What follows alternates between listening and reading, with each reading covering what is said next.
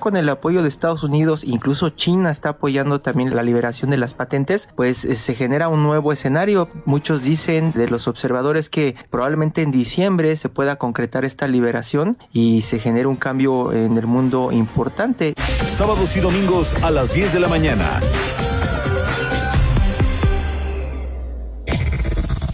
Desde La Paz, la mejor señal informativa y de contenido.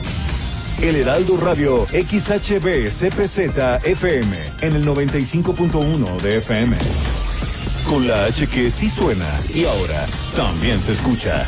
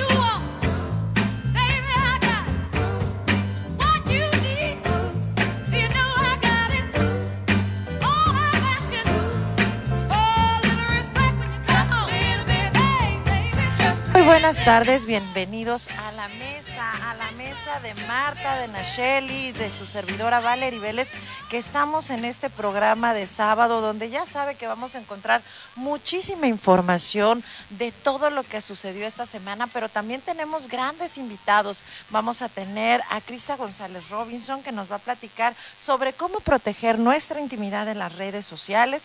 También vamos, nos va a acompañar Ricardo Magaña, que es un ingeniero agrónomo muy joven él, que nos va a platicar precisamente sobre cómo se hace el trabajo para tener tus propios cosechas de tus tomates, de tus chiles y de bueno, él nos dirá bien exactamente qué, qué, productos podemos cosechar y también vamos a hablar sobre la alimentación queta. Pero para eso ya saben que estoy súper, súper bien acompañada por mis grandes y queridísimas amigas Marta del Riego y Nacheli Rodríguez. Hello, hello, hello, hello. Este programa estará buenísimo. A mí me interesa mucho enterarme de finalmente de qué trata esto de la keto cocina y keto y keto panes y keto cosas raras que no sé qué son, pero por fin me van a explicar aquí en la mesa. Por eso traemos a nuestros expertos para que nos puedan traer un poco de iluminación a nuestros días con tanta información. Este, ay, por cierto que yo he tratado de hacer hidroponía en mi casa, te cuento y siempre que hago la trasplantada de las plantitas se terminan muriendo. Entonces, a lo mejor aquí con, con Ricardo podemos sacar un tip para mí para que se me dejen de morir las plantas esta vez. Y es que uno ahora con el tema del COVID, de repente, Marta, no sé si te dio a ti de querer producir tus propios productos en casa. Sí, por supuesto, ya armé un corral, tengo tres vacas, tengo un grupo de gallinas también, tengo una siembra que ya está empezando a exportar pepino. Eh, no, es cierto, pero sí, realmente el, eh, hay una, por ahí hay una frase que yo he escuchado muy a menudo que dicen que no, pues es que a mí no se me da, no se me da las plantas, no tengo buena mano para las plantas, no tengo buena mano para esto.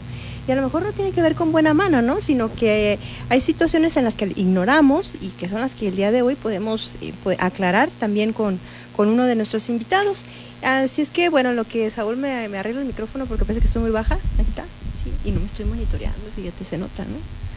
Bueno, pero entonces la, la, conclusión es que se quedan con nosotros para que disfruten de un programa en el que vamos a tener información que va a ser de muchísima utilidad y como ya saben también, secciones, eh, una de las cuales es la segunda opinión, que es nuestra favorita y en la que hemos tenido muchos comentarios muy favorables y, que agradecemos mucho toda la participación porque sin ella sería imposible llevar a cabo esta sección. Recuerden que consiste en que una persona nos manda eh, alguna situación por la que esté pasando que le gustaría comentar y nosotros aquí pues la empezamos a, dar nuestras opiniones acerca de, de, esta circunstancia, ¿no? Brindarle una, una perspectiva nueva.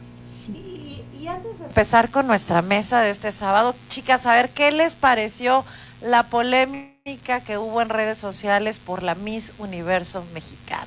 Ay, estuvo buena, ¿eh? O sea, la chica que ganó, este, bueno, no, que venía representando a Perú, estaba guapísima, guapísima, este, y qué controversia se creó diciendo, ay, es que la que ganó realmente no se lo merecía, debía haber ganado Miss Perú y que fue un robo y que no sé qué, se hizo una, un, un, desastre en redes sociales, este, y finalmente, pues ganó México, ¿no? Pero salió la chica de Perú a decir que que pues ella era amiga de, de Miss México, Miss Universo ahora, este, que que ella la respaldaba y que por favor no se hicieran ese tipo de comentarios, ¿no? Entonces se mostró un poco de sororidad a través de los comentarios de, creo, que se llama Jacqueline, no me acuerdo la, la chica de Perú. Tengo la menor idea, pero lo que sí me llama la atención es que cada año cuando se dan este tipo de, concursos, eh, además de que siempre la polémica de la ganadora, lo interesante ahora es cómo la discusión se va tornando hacia el porqué de estos concursos de belleza, ¿no? Se cuestiona si, si estos colaboran a, objetualizar eh, a la mujer, es decir, pues verla como, como un objeto. Y, eh, y, si, eh, y si contribuye también a todos esos estereotipos de belleza, a estos roles y a estas cosas en las que se está tratando pues de ir eliminando porque porque han significado muchísimas, eh, muchísimas cosas no muy buenas para las mujeres, ¿no? Desde ponernos este, estándares de, belleza, y no porque en sí la belleza física sea un error, sino que se considera como un valor por encima de muchas otras cosas, y ahí es donde está el problema. Y entonces yo creo que ahí lo rescatable de, todas estas discusiones, además de la polémica que bien tú mencionas, Nash, es esto, ¿no? Empezar a cuestionarnos si estos concursos eh, a qué aportan. Definitivamente en lo individual, a cada una de estas chicas que que en lo general pues tienen, tienen ganas de sobresalir quizás en, el, en, en, los medios, en la actuación y demás, pues es una plataforma buenísima, ¿no? Y está interesante, fíjate cómo lo dices, este, veía un artículo de Código Magenta este que hacía la crítica a los a los concursos de belleza, pero diciendo cómo ahora las mujeres lo tomaron como una estrategia para empoderar a las propias mujeres.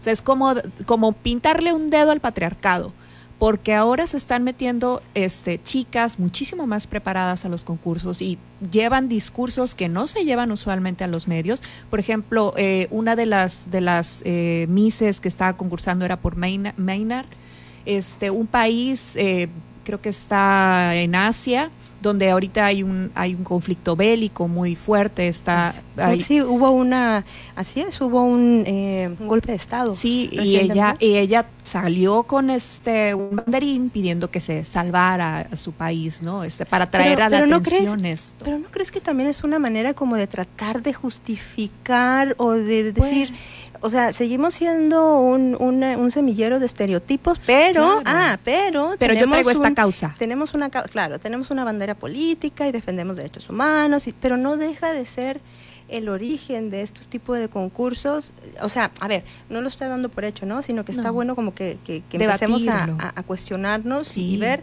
más allá de que también hay que reconocer que, que son chavas que se preparan mucho, que le meten esfuerzo para poder llegar ahí y lo cual pues se valora, ¿no? Sin embargo, sin embargo, eh, valdría la pena empezar a, cuestionarnos si este empoderamiento, porque también se usa la palabra empoderamiento para cualquier cosa, pero ah, tratando de, de, avalar inclusive hasta hasta, hasta circunstancias que lejos de, empoderar, nada más es una manera como de, querer sostener situaciones el que... mismo sistema. Exactamente, exactamente. Bueno, pero finalmente estos son temas porque lo vimos también eh, esta Jacqueline Garciglia, creo que es la chica que fue representante de aquí de Baja California Ah. Sur en algún concurso de belleza, decía que también eh, ella se sentía prejuzgada por muchas mujeres Cierto. que, eh, que consideraban y que la juzgaban que no estaba haciendo o que no cumplía con ser, con romper otro, estos tipos de estereotipos,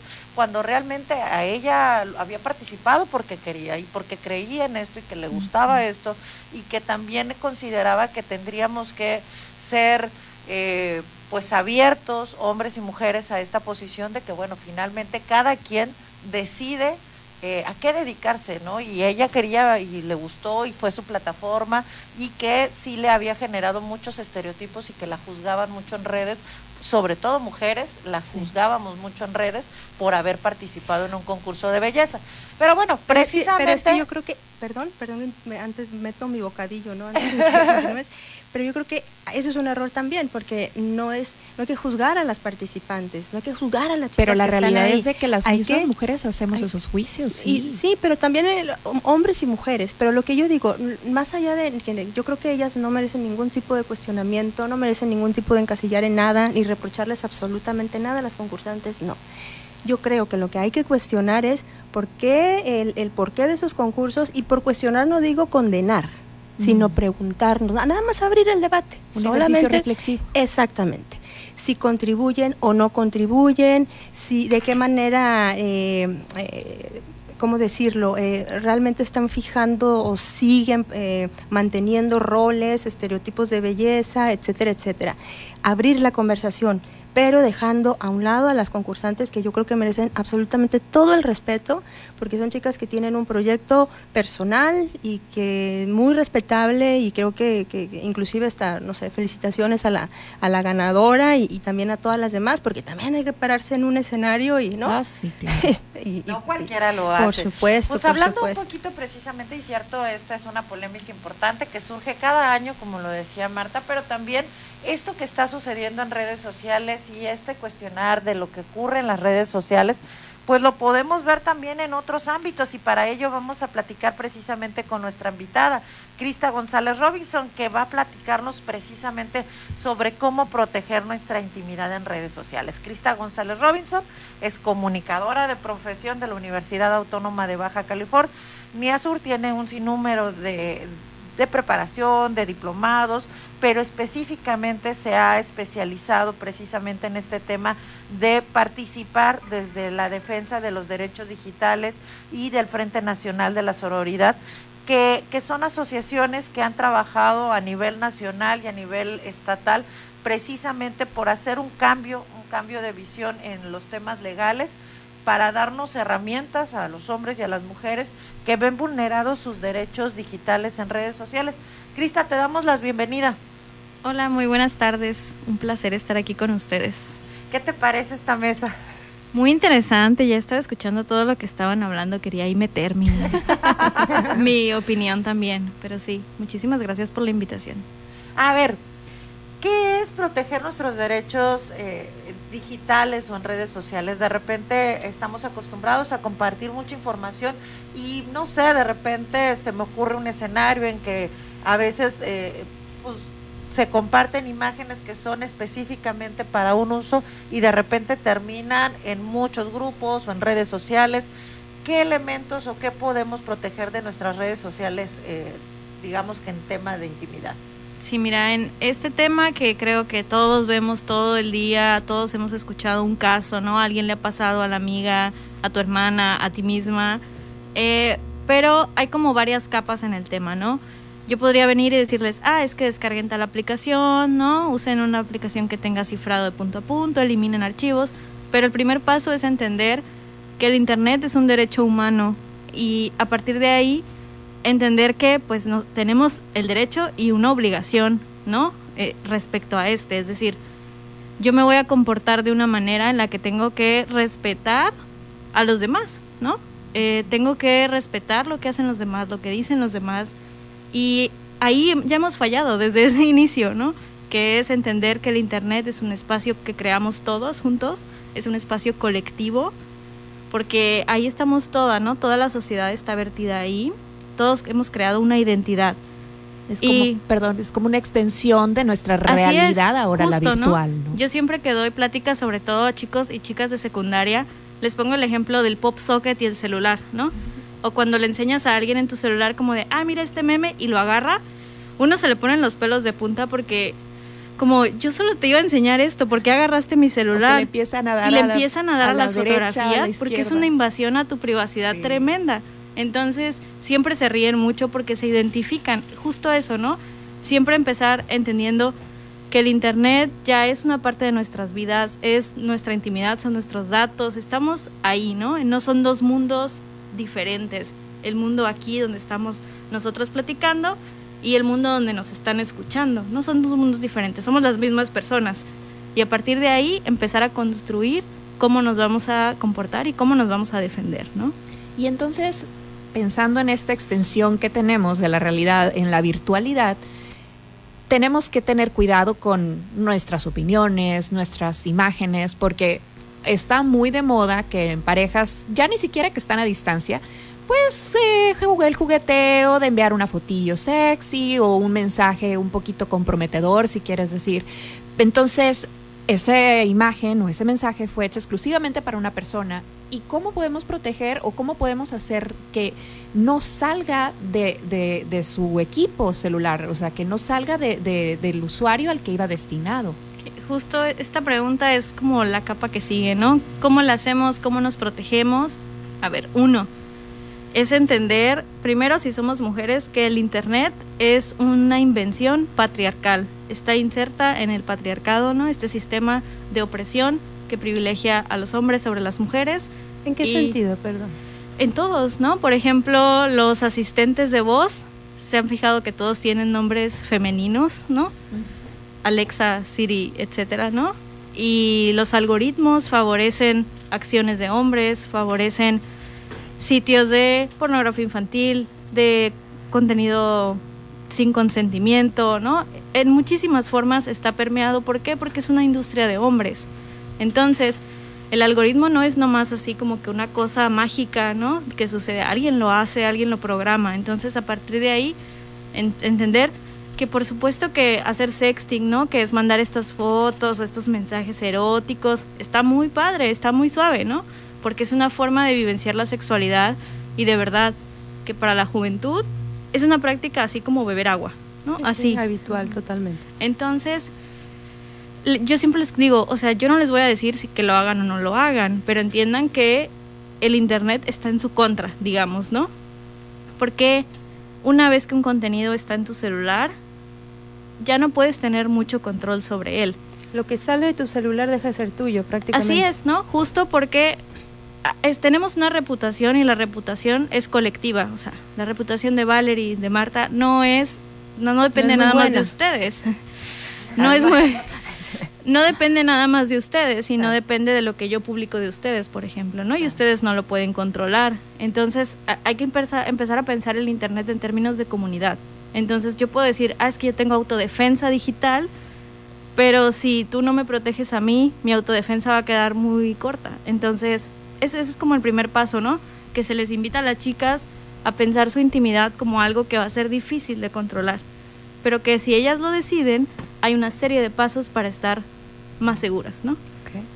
Esos pasos, por ejemplo, serían una aplicación más segura, ¿no? Que tenga un cifrado de punto a punto, que tenga autodestrucción de mensajes, ¿no? O sea, hay, hay, como muchas dependiendo del sistema operativo de cada quien, digamos. Y ahora, oh, perdón.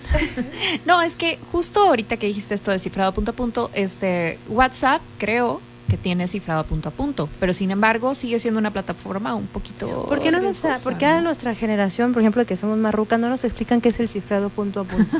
Porque punto a punto creo que está hay que tejer algo, ¿qué Pues más o menos, ¿eh? El cifrado de punto a punto es, por ejemplo, si tú y yo tenemos una conversación en este mundo de tráfico de datos, de flujo de datos, tú solo tienes la llave para abrir mi conversación y solo yo tengo la llave para abrir la tuya. Ah, no la puede abrir Valerie, no la puede abrir nadie más, ¿no? Ese es el cifrado de punto a punto. ¿Se puede reenviar lo que, que en el tráfico nadie pueda leer tu mensaje, ah, ¿no? alguien que esté trabajando, alguien que te hackee, nadie lo puede hacer, ¿no? Eso es por eso es tan importante. Incluso ahora se empieza a hablar del cifrado de punto a punto en las conferencias virtuales, por ejemplo, ¿no? Mm. Entonces eso sería como un paso. Ah, perfecto.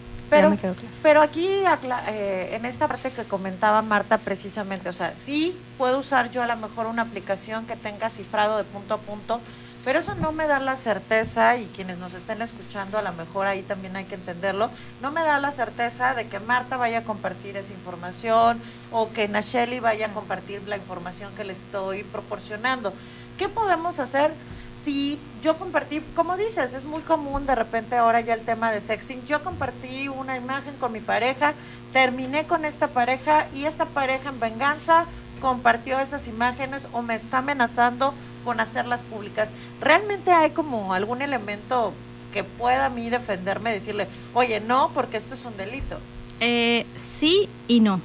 Es que es, es que es un tema muy complejo porque tiene demasiadas variantes, ¿no? Es decir, yo te puedo enviar a ti en la aplicación más segura donde se borran los mensajes a los 5 segundos, pero en esos 5 segundos le puedes haber tomado captura de pantalla o haberle tomado con otro celular o por ejemplo un ejemplo que les pongo que los aterroriza siempre así de verdad se aterrorizan es una amiga que tengo que estudió sistemas hicieron un ejercicio en el malecón de hackear, digamos, los celulares, ¿no? De, no de una manera ilegal, de una manera completamente legal.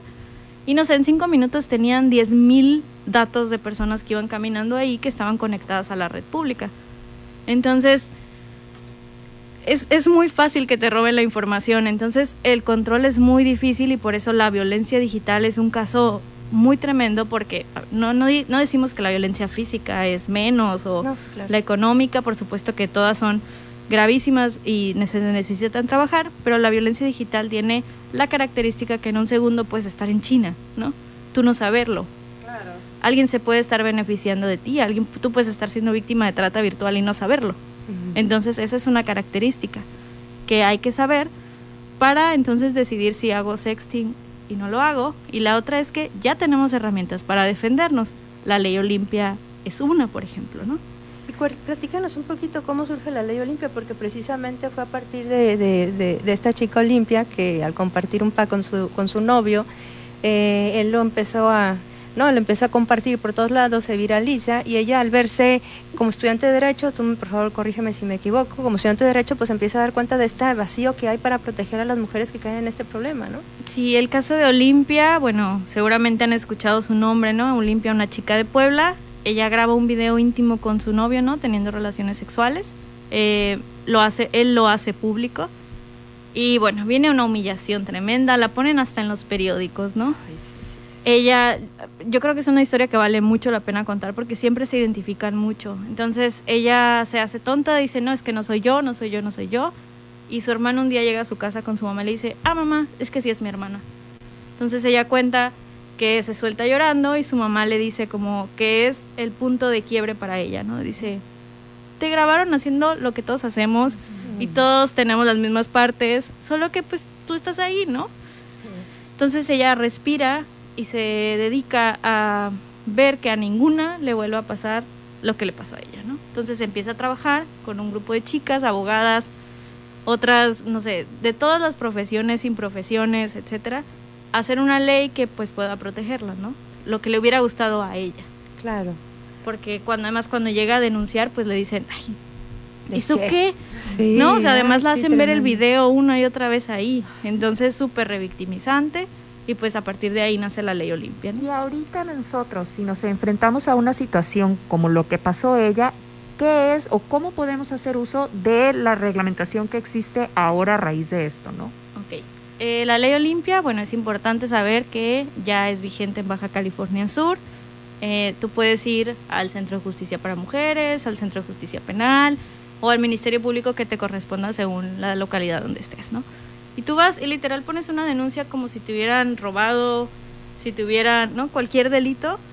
Tú vas y pones una denuncia. Tenemos dos artículos, el 183 en diferentes eh, capítulos, digamos, eh, que sanciona el ciberacoso y sanciona la difusión de contenido íntimo sin consentimiento. Son dos conductas distintas. Eh, ustedes llegan, ni siquiera tienen que decir, no, yo vengo a denunciar por esto, sino que el Ministerio Público debe estar capacitado para saber qué es eso, ¿no?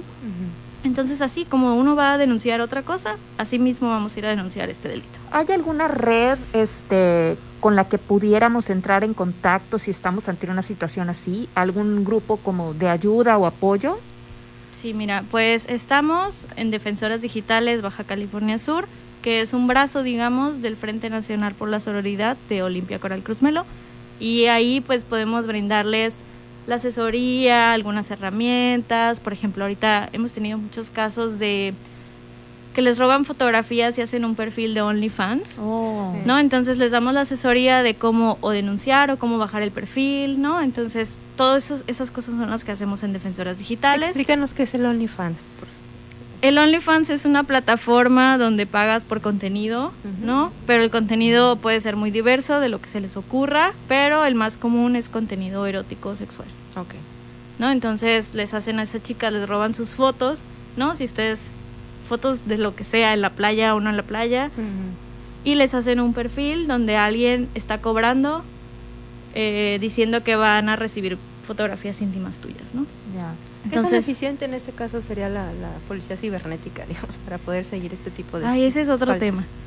Tenemos dos organizaciones, una es la División Cibernética de la PGJE y la otra es la Policía Cibernética de la Secretaría de Seguridad Pública Estatal. Entonces estos dos órganos están ahí para ayudarnos, para investigar, podemos poner un reporte, ustedes los pueden contactar por Facebook, ellos por inbox son muy eficientes, siempre contestan y te dan un número de folio, pero ojo, eso no es una denuncia formal, no significa que yo tenga una denuncia ante el Ministerio Público, es solo un reporte que me puede ayudar, ¿no? Yo siempre les insto a que lo hagan, pero no es una denuncia. Vamos a un corte y volvemos, seguimos platicando contigo. ¿Te parece, Luisa? Va. Ya volvemos. Desde La Paz, la mejor señal informativa y de contenido. El Heraldo Radio XHB CPZ FM en el 95.1 de FM. Con la H que sí suena y ahora también se escucha.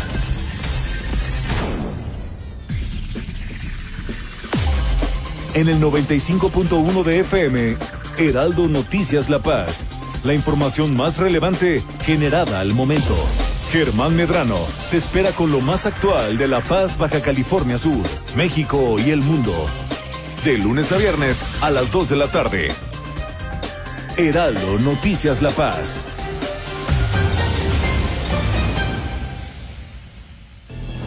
La vacunación contra el COVID-19 llena de esperanza al pueblo de México. Pronto, todas las personas mayores estarán protegidas y por fin podremos abrazarlas y sentirlas cerca. En Morena, ya entregamos los primeros 50 millones y donaremos la mitad de nuestro presupuesto para comprar más vacunas que protejan a miles de familias. Porque la salud es un derecho, no un privilegio. Morena, la esperanza de México. No se debe consultar el derecho que tenemos las mujeres a decidir sobre nuestro cuerpo. Se necesita fuerza para que nuestros derechos y voces estén en el Congreso. Debemos cambiar la forma de hacer política. Se necesita fuerza para que nuestros derechos no se consulte, se garantice. Este 6 de junio vota con fuerza. Vota rosa. Vota fuerza por México. Heraldo Radio La Paz. Con la H que sí suena y ahora también se escucha. Las entrevistas, los personajes que hacen historia y el análisis profundo de los temas trascendentes. Pedro Mazón los espera de lunes a viernes a las 8 de la noche para que junto con los expertos analizan la información que necesitas conocer. De frente en Baja California Sur por El Heraldo Radio 95.1 FM.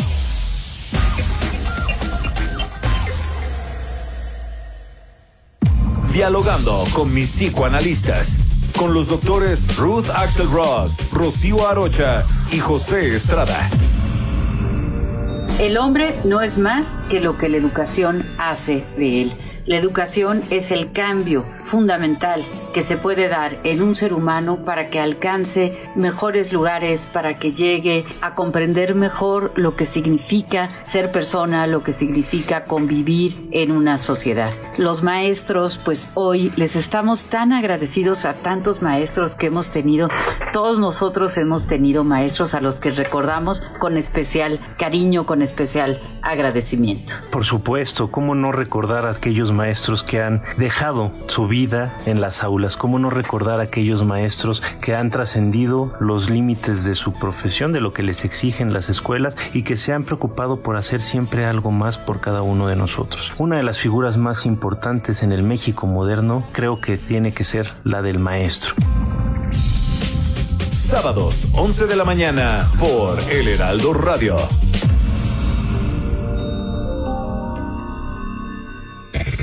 Estás escuchando El Heraldo Radio.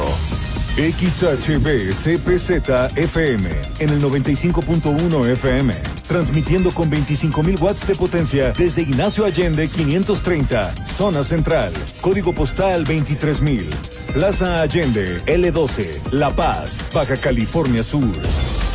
Heraldo Radio La Paz, una estación de Heraldo Media Group.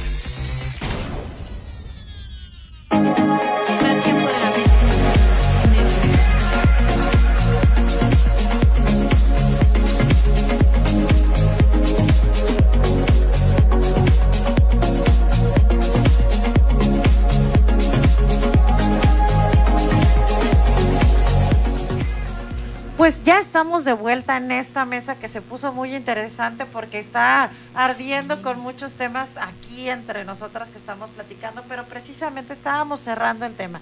A ver, yo tengo la posibilidad de levantar esta denuncia y a partir de ahí también eh, ustedes como defensoras digitales pueden dar un acompañamiento porque entiendo que hay como muchas vertientes y a lo mejor en esta mesa pues no tenemos como el tiempo suficiente para que nos expliques todas, pero sí tendrían ustedes algunas herramientas para asesorar y ya realmente saber cómo levantar una denuncia para que no sea reporte o, qué camino llevar. Así es. Mira, en Defensoras Digitales ustedes nos buscan así, Defensoras Digitales Baja California Sur, nos mandan un inbox eh, y por ahí les contestamos usualmente muy rápido.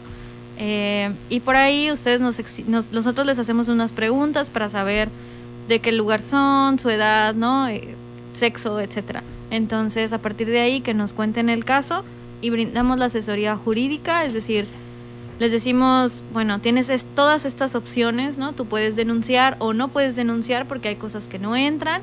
Y si quieres denunciar, aquí está una serie de pasos, les aconsejamos cómo hacer una narrativa con la que pueden ya presentar, digamos, una denuncia escrita, eh, que, que esta narrativa la hemos trabajado con personas de la PGJE, entonces no es como un ejercicio improvisado, digamos, ¿no? Es, es algo que ya hemos trabajado en colaboración también la asesoría emocional, ¿no? Tenemos un grupo de psicólogas que nos pueden ayudar en ese momento, además de que estamos vinculadas con instituciones como los institutos de mujeres, con la división cibernética y pues ahí vamos derivando.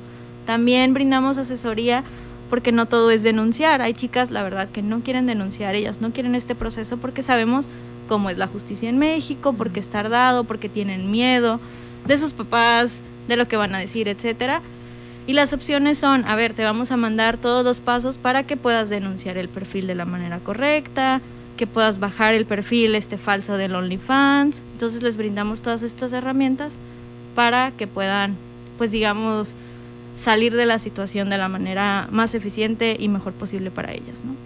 Perfecto. Y bueno, eh, queda abiertas muchísimas preguntas, ¿no? Y muchas aristas que fue precisamente las que estuvimos medio explorando en, en este corte que tuvimos entre ellas el término empoderamiento, que estaría padrísimo que pudiéramos discutir en otra ocasión, ¿verdad chicas? Así es que yo encantada. vamos a quedar pendientes con, con, una nueva invitación para nuestra invitada. Recuerden, ella es Crista eh, González Robinson, representante de la Red Defensora de Digitales y del Frente Nacional por la Sororidad fundado por Olimpia Coral e impulsora de la ley Olimpia en Baja California Sur. Muchísimas gracias. No, muchísimas gracias a ustedes. Muchísimas gracias y te esperamos nuevamente para poder platicar y vamos a compartir desde nuestra página de la mesa precisamente eh, la página Defensoras Digitales Baja California Sur en la que vamos a poder ir conociendo más, más del trabajo que realizan ustedes. Sí, muchísimas gracias y comercial, síganos porque además ponemos ahí todo lo que suceda de delitos informáticos, ¿no? Estafas, etcétera, no nada más de cuestiones de intimidad, digamos. Ah, genial, perfecto. Muy bien, pues entonces ya, ya, lo, ya lo escuchó usted bien y tú que nos estás escuchando, todo lo, recuerda todo lo que salga de tu celular deja de ser tuyo y si ya dejó de ser tuyo y empezó a formar parte de los teléfonos de alguien más, entonces la ley te protege y la mejor manera de poder utilizar este recurso es estar bien informado y esta es una muy muy buena muy buena herramienta para poderlo hacerlo con las defensoras digitales que precisamente su misión como es eso es eh, salvaguardar tus derechos verdad Sí, mi querida siempre, siempre es un riesgo estar en línea y cuando creemos que estamos seguros realmente no lo estamos tanto. Tal y como tal y como en la vida misma o sea salimos a la calle y podemos tener algún altercado nos pueden asaltar o puede pasar algo la virtualidad igual digo finalmente como decíamos es una extensión de nuestra realidad y como ello conllevan ciertos riesgos a los que nos podemos enfrentar Así es, es una ventana que abres y en la que no sabes quién está asomándose ni quién la está haciendo.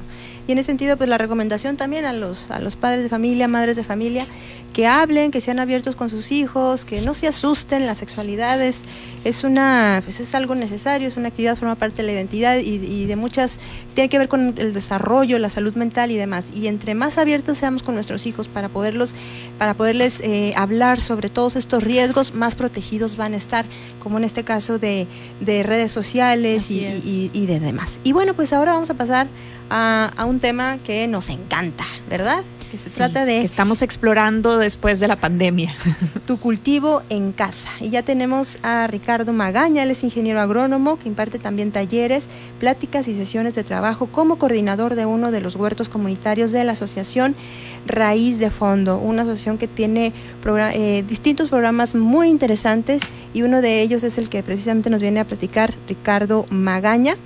¿Y, y cómo hacemos para cultivar en casa? Ricardo, ¿cómo estás? Bienvenido ¿qué tal? a la mesa. Muchas gracias, muchas gracias por la invitación y un saludo a todos los que nos están escuchando.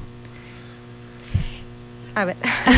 Sí, a yo, ver. les, yo les ¿Por dónde decía, empezar? a ver, de repente uno dice, ah, me voy a poner a hacer mi cultivo y ya de entrada me regañó Ricardo porque me dijo que estoy en la peor temporada del año para querer poner un cultivo. A ver, aclárame esto, por favor. Sí, no, primero hay que, hay que profundizar o dar contexto, ¿no?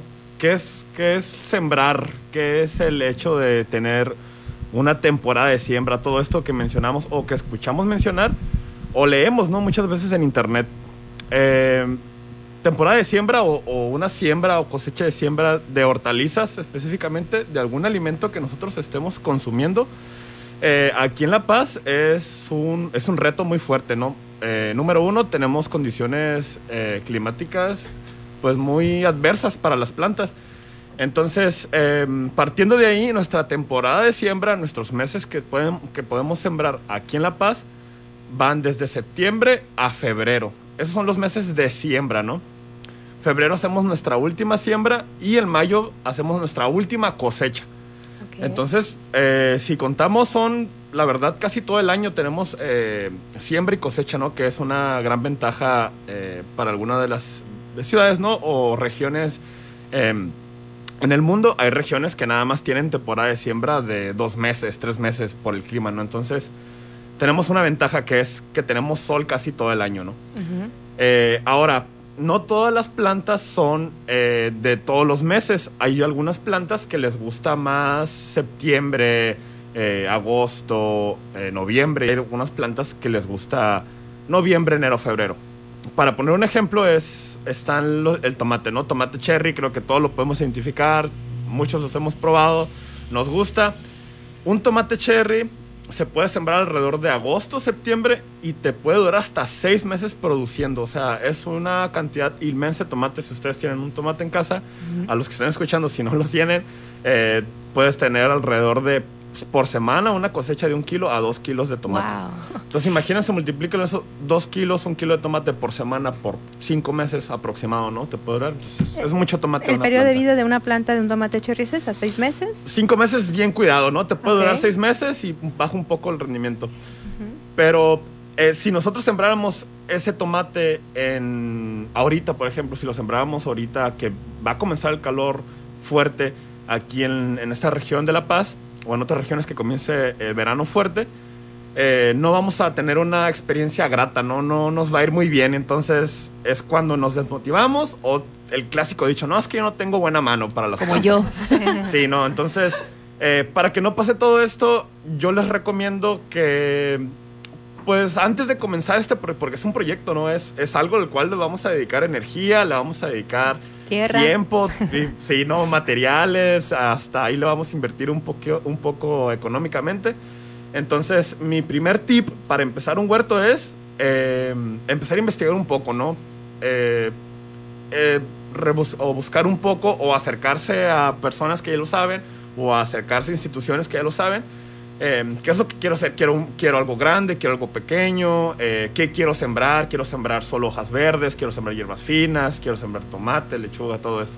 Entonces ya con eso ya tienes un, eh, eh, un inicio, ¿no? Tienes de dónde partir, porque muchas veces queremos comenzar algo y no sabemos ni por dónde.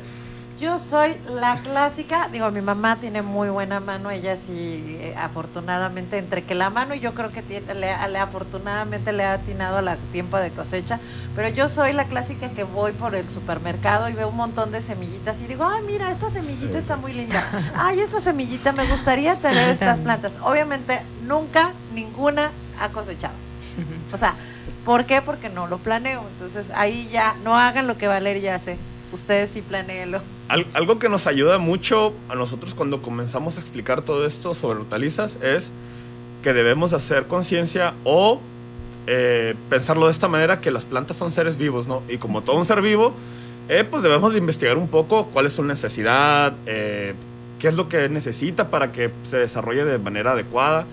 Porque pues una planta es como una mascota, ¿no? Como un perro. Pues de hecho hay plantas eh, también eh, ornamentales, que son eh, ficus, que son enredaderas como tipo teléfonos, flores, eh, que son un poco más especializadas. La ventaja de las hor- hortalizas, todo esto que les mencionas de consumo, es que sí son un, un poco más eh, eh, resistentes o se adaptan más fácil al clima aquí en La Paz. Y en la el caso de que, bueno, las de repente tenemos una planta, la sembramos en septiembre, que es el, me- el mes que le gusta a mi tomatito, pero tengo un bicho por ahí que me empieza a dañar la planta. ¿Qué, cómo puedo hacer? Supongo que también hay muchos, muchos prepara- eh, preparados caseros que me pueden ayudar para, para poder, ¿no? Erradicar las Sí. hormigas, Eh, bichos y demás. nosotros Plagas. manejamos una filosofía, eh, bueno, es orgánica, ¿no? Ahorita eh, el auge del- de la palabra o del término orgánico es muy alto, se ha desarrollado mucho, tanto como mercadotecnia y también como eh, filosofía, ¿no? Una forma de vivir y, y hacer un sustento para el planeta.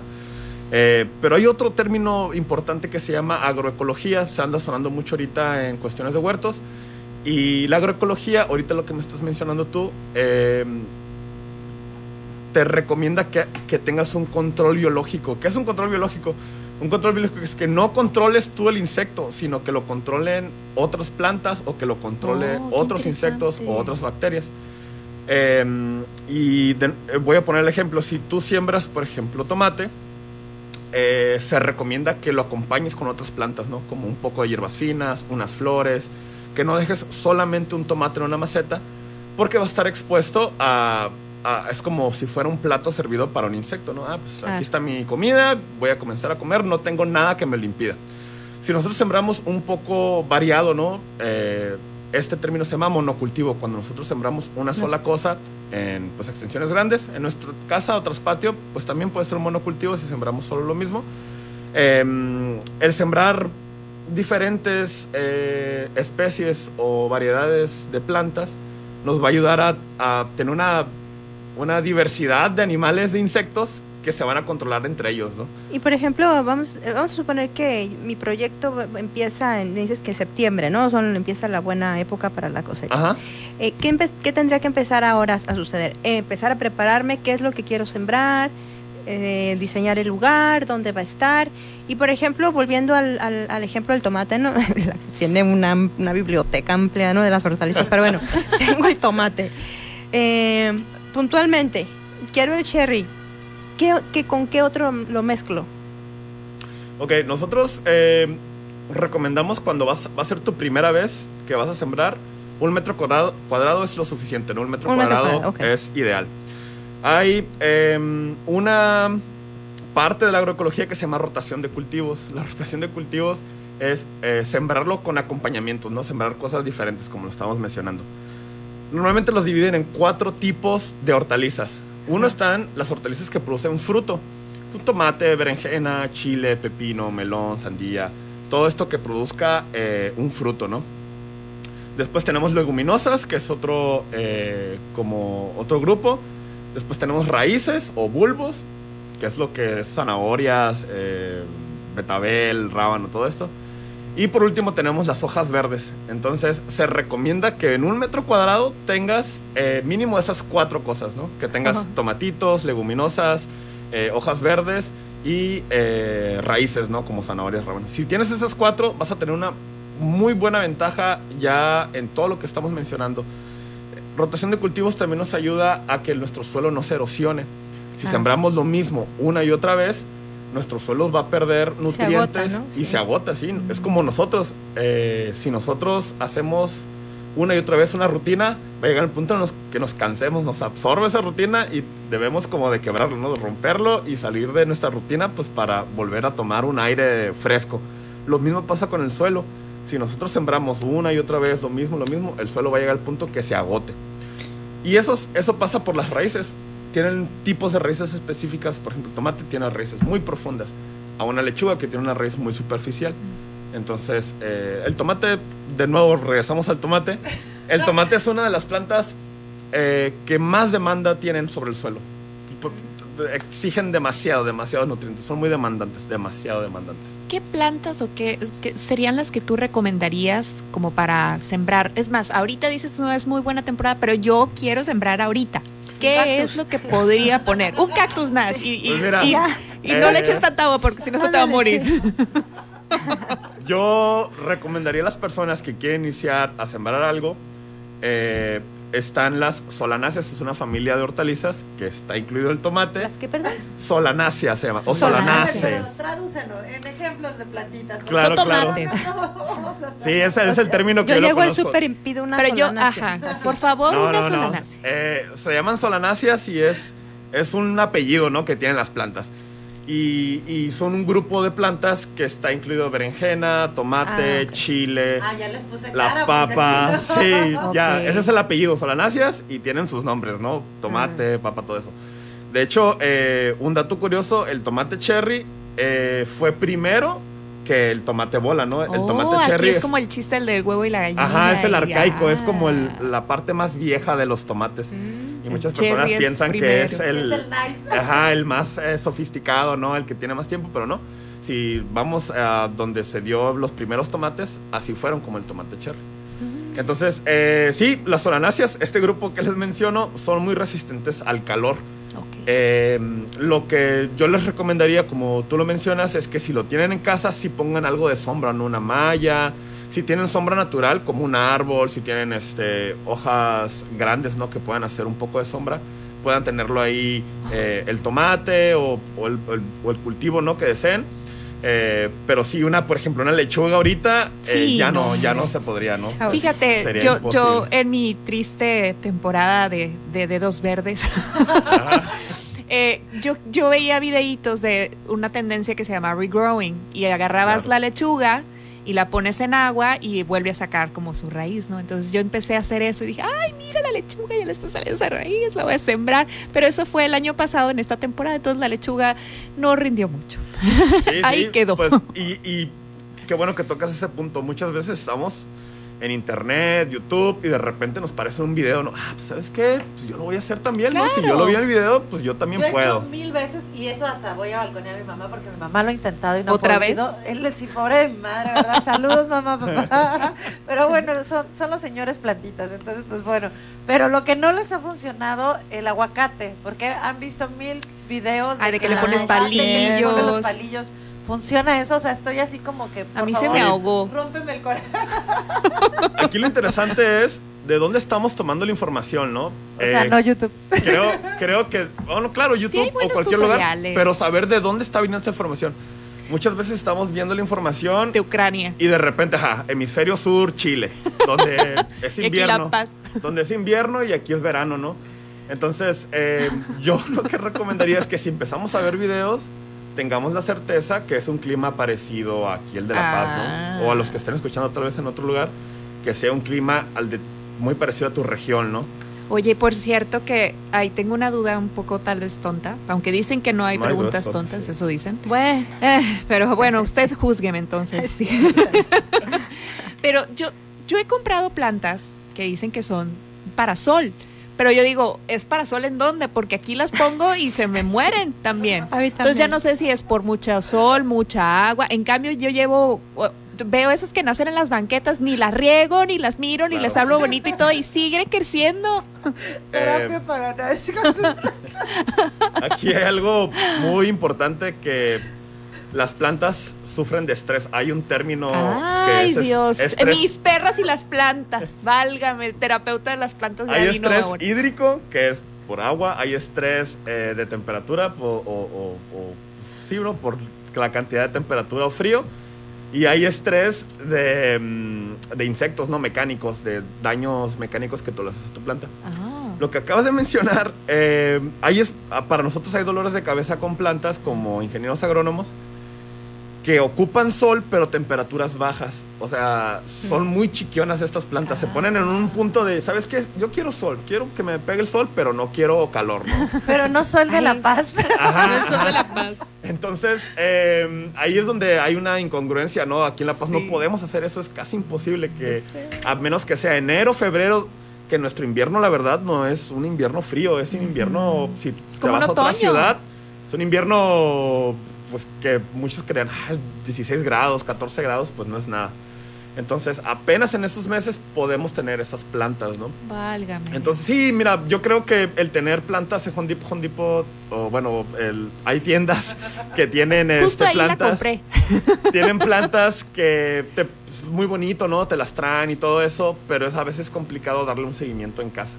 Entonces, eh, pues sí, mm, no pasa nada. Tal vez el investigar un poco la planta, su nombre y empezar a leer, ¿no? A ver qué necesitas, sombra, eh, Yo creo que el factor muy importante que es el que va a determinar si la puedes tener en tu casa o no es la temperatura. Checar rangos de temperatura que puedan tener en la casa. Entonces, este. Eso es, yo creo mi recomendación más importante cuando vayas a adquirir una planta.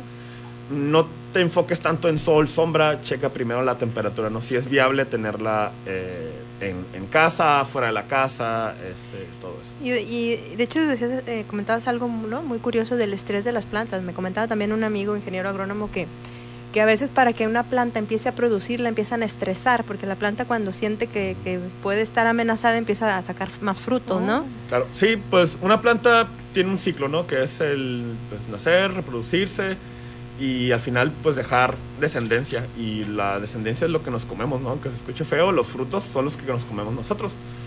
Entonces sí, hay muchas eh, técnicas de producción que, por ejemplo, dejan de regar eh, las plantas para que puedan producir eh, frutos más grandes como berenjenas, como pepinos, porque la planta dice, no, pues ya llegó el tiempo, se- me voy a morir y comienzan a, a producir un fruto no rápido. Tengo una pregunta, dice, eh, una de nuestras radioescuchas. Eh, pronto me voy a cambiar de casa y en este domicilio tengo una planta de guayaba que todos los años me, da guayabas. ¿Crees que pueda sobrevivir si la trasplanto? Ya tenemos casi 20 años con ella. Órale. Em, sí, si se hace de forma correcta las plantas, normalmente pues su sistema, su sistema radicular o sus raíces pueden llegar a ser muy profundos, en especial los árboles. Si llegamos a lastimar eh, sus raíces, es cuando no se pueden recuperar fácilmente. Entonces, eh, si lo van a hacer, tendrían que mínimo escarbar unos, unos 2, 3 metros para que puedan sacar ¿no? de todas las raíces. Eh, y, el, y entiendo la guayaba, porque hay, hay raíces que se extienden hacia lo vertical y otras hacia lo horizontal. En el caso de la guayaba, que tendría que ser como un diámetro de dos hacia el fondo y hacia lo, hacia Pues lo sí, ancho. no, no sé qué tamaño será el árbol, pero si es joven, no sea... No, 20 años, eh, pues es que ya es, es- sí ha de estar muy medio grande. ruco ya. Sí, O sea, mejor que no lo trasplante. pues sí, yo no lo recomendaría, la verdad. Que Mejor que se compre que se compre otra plantita o que le ay no se le puede quitar bracitos eh, porque luego O que vaya al súper y compre las guayabas directamente ahí, digo, si le gustan mucho. Ah, no, No. igual pueden mejor conseguir otro árbol, ¿no? Y claro. Pero es que sí, un árbol ya de 20 años sí ya es grande, ¿no? Sí. Tendrías Sí, que no. hacer una maniobra ahí eh, pues muy grande, ¿no? Para poder sacar el árbol y trasplantarlo, porque sí, fácil yo le calculo unos dos metros de raíces a ese árbol. Ricardo, y antes de irnos, por favor, platícanos acerca ya de, de los cursos de, de raíz de fondo, de esos talleres que, que dan ustedes. Sí, eh, nosotros estamos impartiendo talleres eh, a lo largo de la temporada. Nosotros lo que hacemos con estos talleres es, conforme vamos avanzando en la temporada, vamos realizando los talleres, ¿no? No hacemos talleres los cuales no podemos practicar en nuestros huertos o, no, o que las personas puedan practicar o ver todo esto a la, a la teoría que mencionamos y después lo practicamos, ¿no? Reafirmamos con práctica. Entonces, ahorita ya estamos... eh, pues quitando todas las, las plantas de nuestros huertos. De hecho, hoy tuvimos un taller sobre eh, abono verde y rotación de cultivos, preparándome para la siguiente temporada, se llamaba el taller. Y eh, este fue el último, de hecho, este fue el último taller el- este sábado 22, pero vamos a regresar en septiembre. En septiembre regresamos con un taller que se llama Iniciando mi huerto en casa, que es un taller de unas 5 horas pero tocamos todos los temas. Tocamos temas, eh, ya me los, eh, los tengo aquí en la mano. Son por qué hacer un huerto agroecológico, todo lo que conlleva un huerto agroecológico. Mencionamos preparación del suelo, qué es lo que es- conlleva el preparar el suelo, ¿no? Composta, eh, técnicas de, de prepara- preparación de suelo. Hablamos sobre el sistema de riego por goteo. Hablamos sobre insectos y enfermedades, cómo controlarlos. Lo mencionaban por aquí, ¿no? Hay veces que hay unos insectos por ahí nosotros recomendamos tener variedades de cultivos. Muchas veces se nos sale de control los insectos y sí usamos biopreparados, ¿no? Eh, una cosa es, eh, son biopreparados o insecticidas naturales y otras cosas son repelentes, que son ahí algo muy parecido, pero unos repelen y otros sí eh, controlan la población, los pueden llegar a matar. Definitivamente, Ricardo, vamos a tener que ir y promuevo que en cuanto siga el siguiente curso, por favor nos avises para Por favor. acompañarte. Sí. Creo que vamos a tener que hacer la mesa, pero en el huerto, porque creo que necesitamos muchas clases entre nuestras plantas estresadas. Los perros Los estresados. perros estres. No, pero aquí no son plantas. Ah, bueno, ok, está bien. Yo sigo traumada.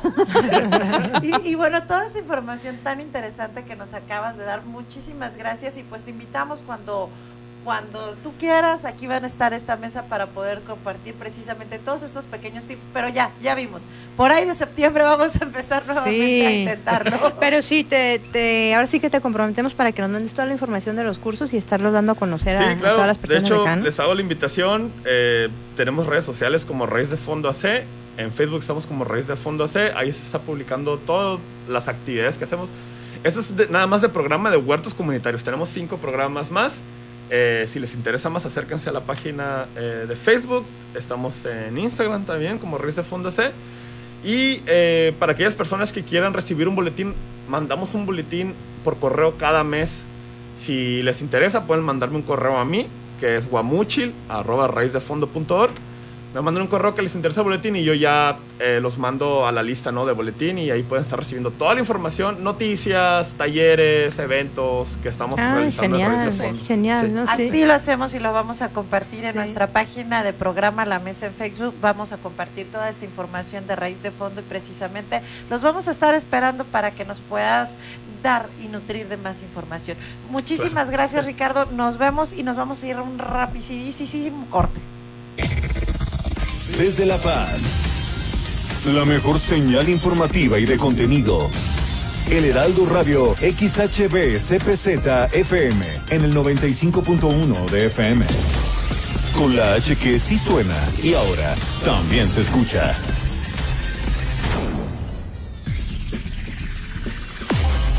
En el 95.1 de FM, Heraldo Noticias La Paz.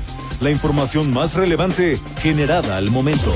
Germán Medrano te espera con lo más actual de La Paz, Baja California Sur, México y el mundo. De lunes a viernes a las 2 de la tarde. Heraldo Noticias La Paz. Habla Alejandro Moreno, presidente nacional del PRI. Morena repite hasta el cansancio que si no votan por ellos van a desaparecer los programas sociales. Eso es una vil mentira. En el PRI vamos a mantener los programas sociales que ayuden a las familias mexicanas. Este 6 de junio no dejes que Morena use tu voto para mentirle a México y a las familias mexicanas. Vota PRI. Vota por las candidatas a diputadas federales postuladas por el PRI.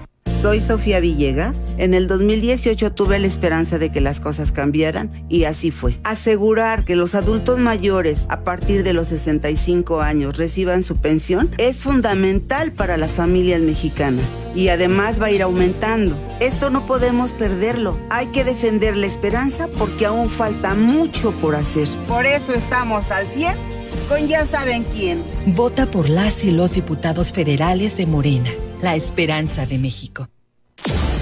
Las entrevistas, los personajes que hacen historia y el análisis profundo de los temas trascendentes. Pedro Mazón los espera de lunes a viernes a las 8 de la noche para que junto con los expertos analicen la información que necesitas conocer. De frente en Baja California Sur por El Heraldo Radio 95.1 FM.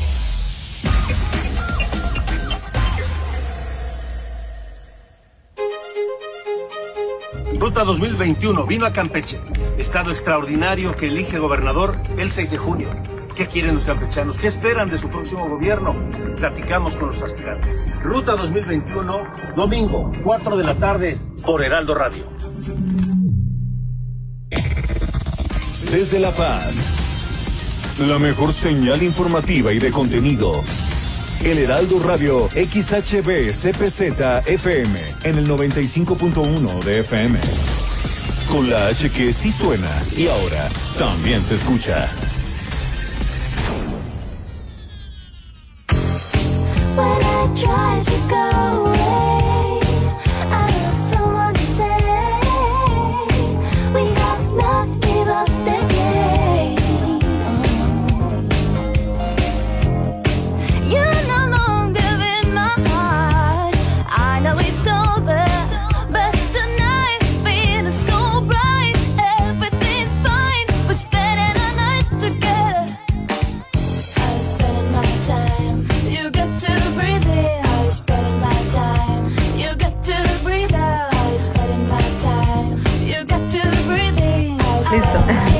Y bueno, a ver, estamos Estamos de nuevo en la es que nos, mesa. mira, lo que ustedes no saben Casi, es que nos nosotros nos, cachan. quedamos todavía platicando con todas nuestras plantas deprimidas. Sí. que, que Las mías no, porque soy del riego. Ay, no Sí, sí pudiste hacer el Ah. Sí, sí, saqué, Oye, pero le faltaron los tambores de.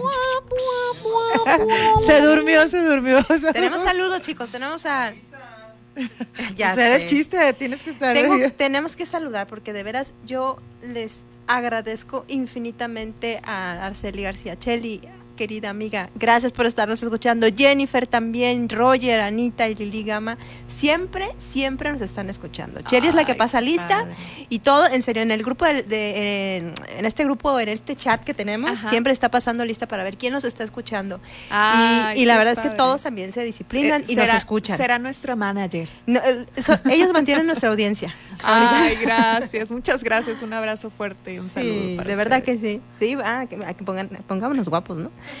Bueno, No, no, y también de repente, mira, aquí también tenemos los saludos de eh, Kenia, de, bueno, que supongo que es Kenia, porque dice Asociación Frankie Jano. Entonces, Ah, sí, creo que es Kenia. claro, sí, Este, sí. Muchísimas gracias. Dice que está muy inspirador el tema. Ojalá, Kenia, que logremos estas plantitas, lo vamos a intentar. Eh, ya dijimos que no.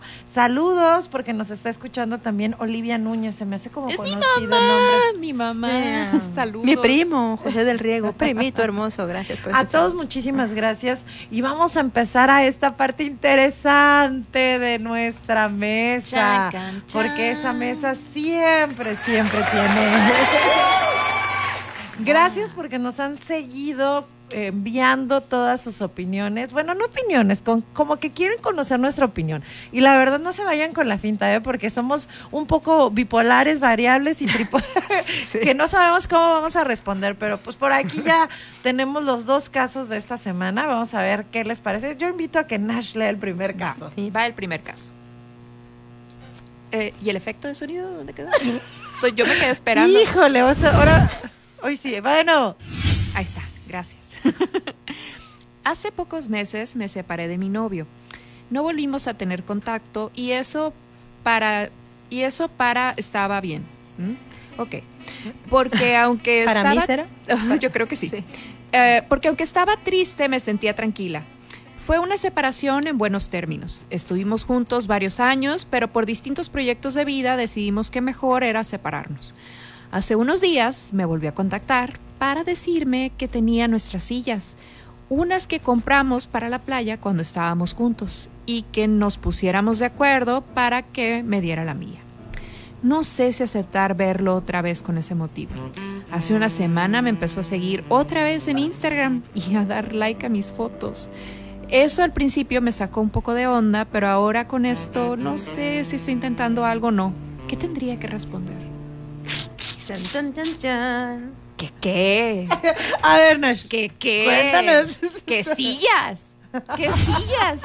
¿Qué es eso? Esas de ser unas sillas europeas muy, muy difíciles de conseguir. Sí, no, hombre, qué bárbaro. Eh, y no, aparte es De la necesario. Tecate, no. de- Seguramente sabe que has de tener problemas en la circulación y que no puedes estar mucho tiempo parada. Entonces es importante que tengas tu silla porque ¿qué vas a hacer? ¿Cómo vas a estar parada tanto tiempo? Te tienes que sentar. O sea, Qué ¿te difícil. imaginas? No, no, no es imposible vi- vivir sin una silla. No, imposible. Yo estoy sentada en una. Ve, tan importantes son. Aquí todos tenemos silla. Y más Sí, en la playa. no, Oye, no, ¿dónde no, vas a sentar? ¿No que te playa, sientes en, en- la arena? ¿Qué ¿Qué, va- te pasa? ¿Se me No. sube un cangrejo o algo? No. Sí, no, te muerde ahí el cangrejo. No, no, ¿cómo? no, pues claro. necesito tener mi silla. Por Sí, no. Yo creo que la silla es obviamente un pretexto. O sea, mira. Se puso muy seria, Es que- Hasta mí, hasta si, si ustedes lo estuvieran viendo, cambió el semblante. hasta pose hizo. Es que digo, o sea, es, si, ¿tú quieres la silla? A ver, para empezar, ¿quieres la silla? Si, si te interesa la silla, pues está bien, ¿no? Pero mira, es como ya uno empieza a sanar, va uno cerrando capítulos, les llora a la persona, bueno, cada quien lidia con sus duelos como quiere, pero vas avanzando y entonces regresan a qué? Pues a ver cómo está el terreno, a tantear, a ver si donde, donde hubo fuego quedaron cenizas y ver si se puede todavía hay algo. Eso soy yo pensando que tal vez esa es la intención, o hay ¿no? que quemar las sillas. O hay que quemar la silla. O dile, sí, dame la silla y le prendemos fuego, ¿no?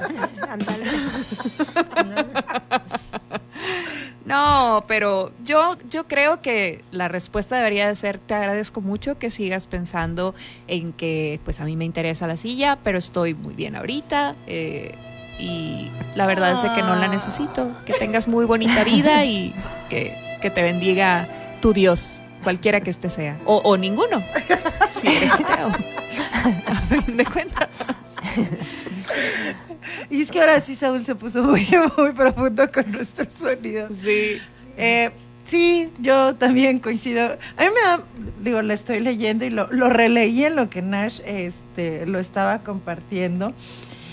Eh, me extraña esa parte de dice nuestras sillas. Yo Sí, creo que sí es así como que eh, vinculatorio forzoso, ¿no? Es así como, como Nuestro. nuestro compromiso. O sea, sí, no creo que el compromiso estuviera asignado en esas sillas, o a menos de verdad que sean sillas como que grabadas a mano, personalizadas, Formadas. y que digan, no, no, yo creo que, a ver, la pregunta sería, si tú estás bien, pues, ¿como para qué?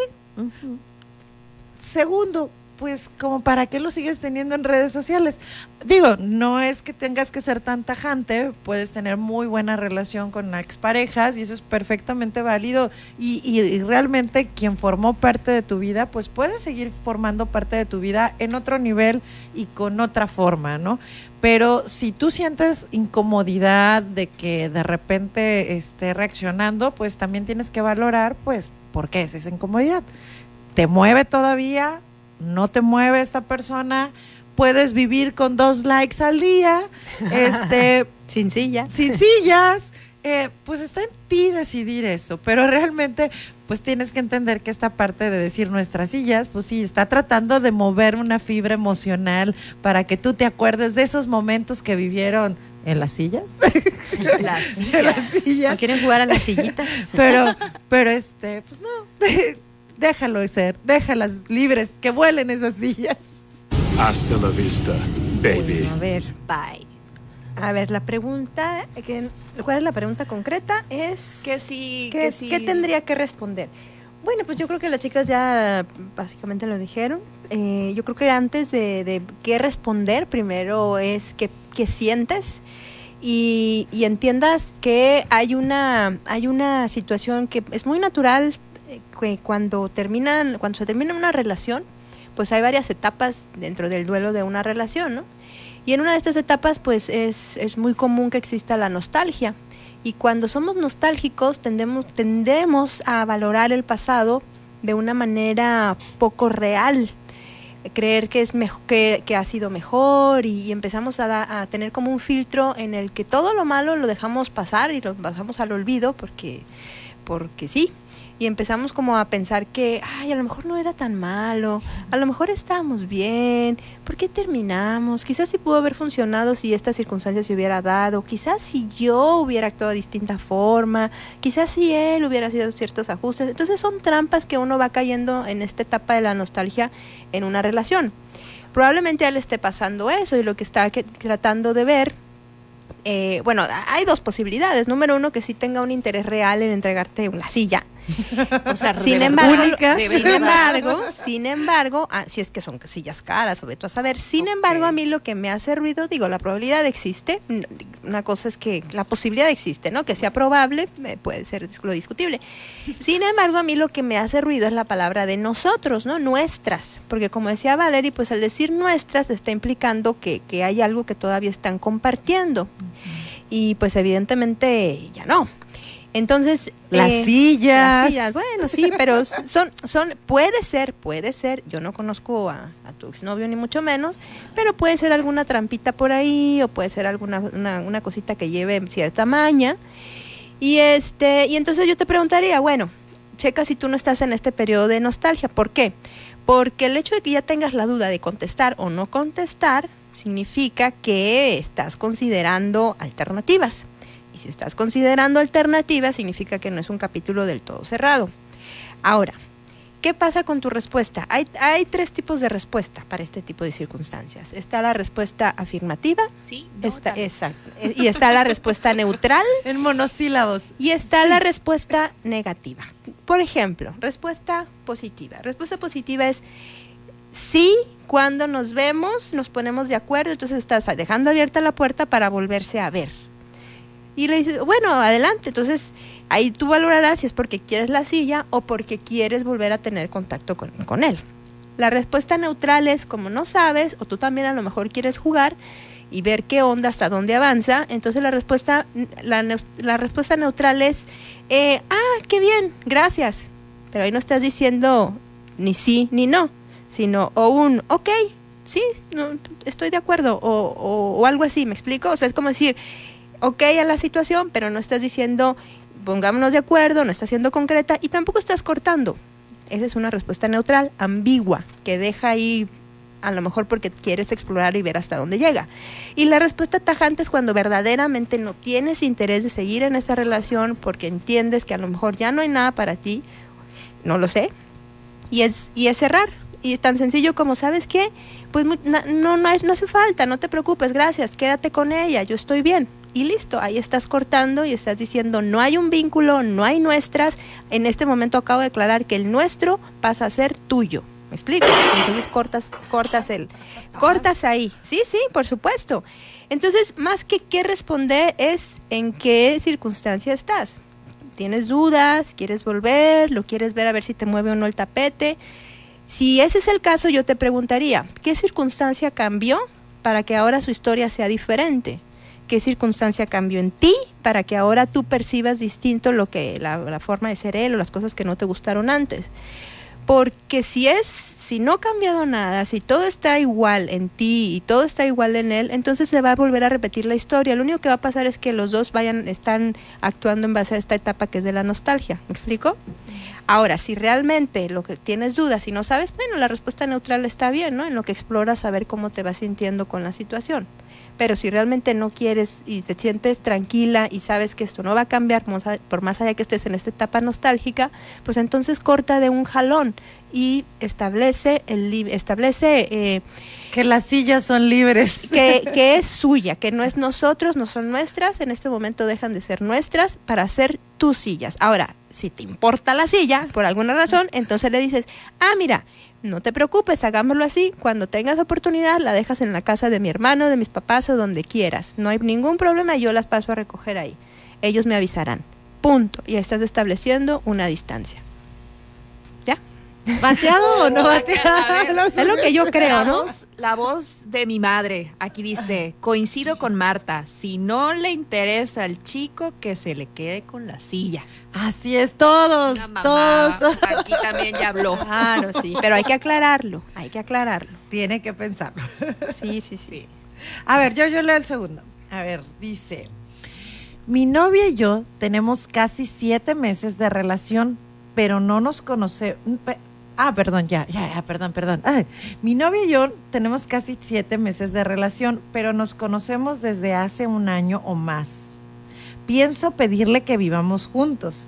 Mi mejor amigo me dice que puede ser un error porque es muy pronto y quizás tenga razón, pero por otro lado siento que ya es el momento. Ella seguro sé que va a aceptar porque me ha tirado muchas indirectas de que quiere lo mismo. ¿Qué opinan? ¿Está bien que vivamos juntos? Hmm. Wow, este, no sé, no es mi sección. lo haga, compa. ya, ya está la opinión del experto. A ver. A ver, va de nuevo. ¿Quién? A ver. No lo haga, ¿Quiere, ¿Le quiere proponer a la novia? ¿De qué te estás riendo tú, Saúl? A ver, Es, algo muy serio, en realidad, ¿De- perdón de usted, quién te porque estás es algo acordando, muy Saúl? serio. Es que yo ¿Qué creo que traes? Saúl se acordó y quiere salir huyendo de alguna relación. ¿Te proyectaste, Saúl? Ah, es que No sabes lo qué? haga, compa. Claro, Sí, como yo no estoy escuchando, quién sabe qué. Ah, no compa. Sí, sí, Sí. no estoy monitoreando el. ok, ¿Qué estás bueno. modo, Pues hizo un efecto que dice, no lo haga, compa. Ah, Ah, bueno. mira qué desgraciado el muchacho. bueno, Híjole, este, a ver. bueno, dice que se conocen, recapitulando, dicen que se conocen desde hace un año más. Eh, tienen siete años ya formalmente de, de pareja, de relación. Siete meses, ¿no? Siete meses, este, y se quieren ir a vivir juntos. Pero Bueno. que la novia sí le ha tirado como indirectas. Como que va a decir que sí. Entonces Oh. dice que está bien que vivamos juntos. ¿Qué opinan, chicas? Pues yo creo que, que comunicación, ¿no? O sea, pues, A lo- ver, o sea, a lo mejor no propuesta como ella, vete a vivir conmigo, pero a lo mejor sí pudiera hablar con ella y, y decirle, oye, ¿qué tal te parecería? Por lo que entiendo, él, él- ella le va a decir que, que cree que le va a Pues decir él que sí, cree, ¿no? Entonces, ¿qué opinan? ¿Está bien que vivamos juntos? ¿Creen que esté bien que vivan juntos? Pues si los dos estuvieran de acuerdo no le vería problema. Pero ¿no? que el amigo dice que es muy pronto. Pero pues no es el novio el amigo. Pues sí, ¿verdad? Mira, vamos Pues sí. a ver. eh, la, la palabra pronto. Vamos a, vamos a analizar qué sería pronto. A ver, Ahí va. A ver. Cada relación, cada persona tiene sus momentos y no hay nada, no hay un manual general que nos diga cuándo es el momento de cada uno para hacer las cosas. Sí es cierto, cuando tienes más tiempo de convivir, cuando tienes más tiempo de conocer a la otra persona, pues digamos que el pronóstico puede mejorar, sin embargo no es determinante. ¿Para qué nos ayuda el tiempo? Nos ayuda el tiempo para saber cómo responde la otra persona ante ciertas circunstancias, ante ciertas crisis, qué tan, em- qué tan, eh, qué tan empáticos, no, no empáticos, sino qué tan compatibles somos y demás. ¿Por qué? La, el vínculo, la relación es como una red que uno va construyendo y va tejiendo, ¿no? A medida que, a medida que- que- que- que hay convivencia, que vas pasando. Entonces, hay circunstancias que ejercen presión sobre esa red. Por ejemplo, una de esas circunstancias es la convivencia. La convivencia ejerce una presión en la pareja. ¿Por qué? Porque son dos distintas formas de vivir que se juntan.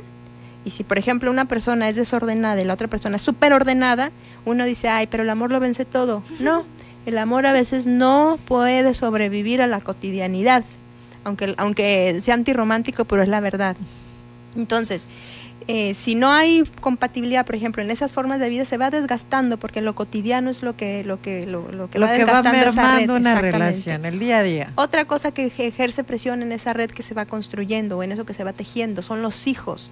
Por eso cuando tienes hijos muy pronto y esa, ese vínculo no está bien consolidado, no está bien tejido, no aguanta esa presión. Entonces hay muchos elementos que, hay de ejer- que ejercen presión en una relación cuando no está el vínculo bien, bien ahí, bien armado, ¿no? O bien tejido. Ahora, ¿es pronto no es pronto? Pues quién sabe, no, no hay, no hay recetas, ¿no? La, la cuestión es si, si al menos tienes las, lo más básico que no, no sé, no es asesina serial, no es una ladrona, no te va a digo, si físicamente tu integridad está bien, pues adelante, ¿no?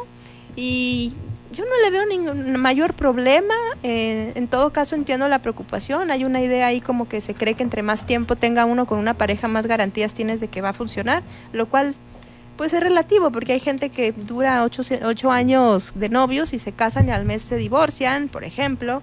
O hay novio- noviazgos que duran tres meses y, du- y duran para siempre. Ahora, el durar también con una pareja tampoco significa que sea exitosa, porque yo conozco muchas parejas que tienen 50 años juntos y pues, muy felices no los veo. Mis papás estuvieron tú 43 sigues años de casados, pues es que la verdad ahorita lo reflexioné y este mis papás tienen 43 años de casados y en realidad de novios estuvieron un año.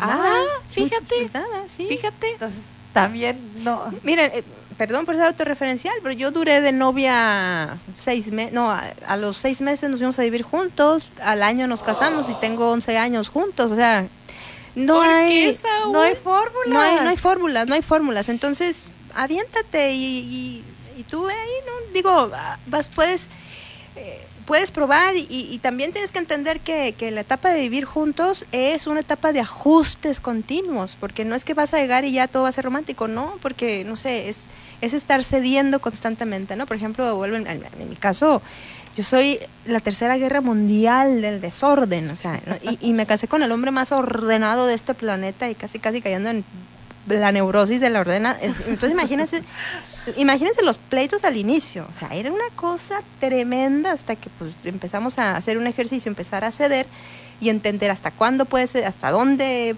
Hasta puedes- dónde ordenar hasta dónde unas, exacto, para mantener un equilibrio, pero eso es un proceso.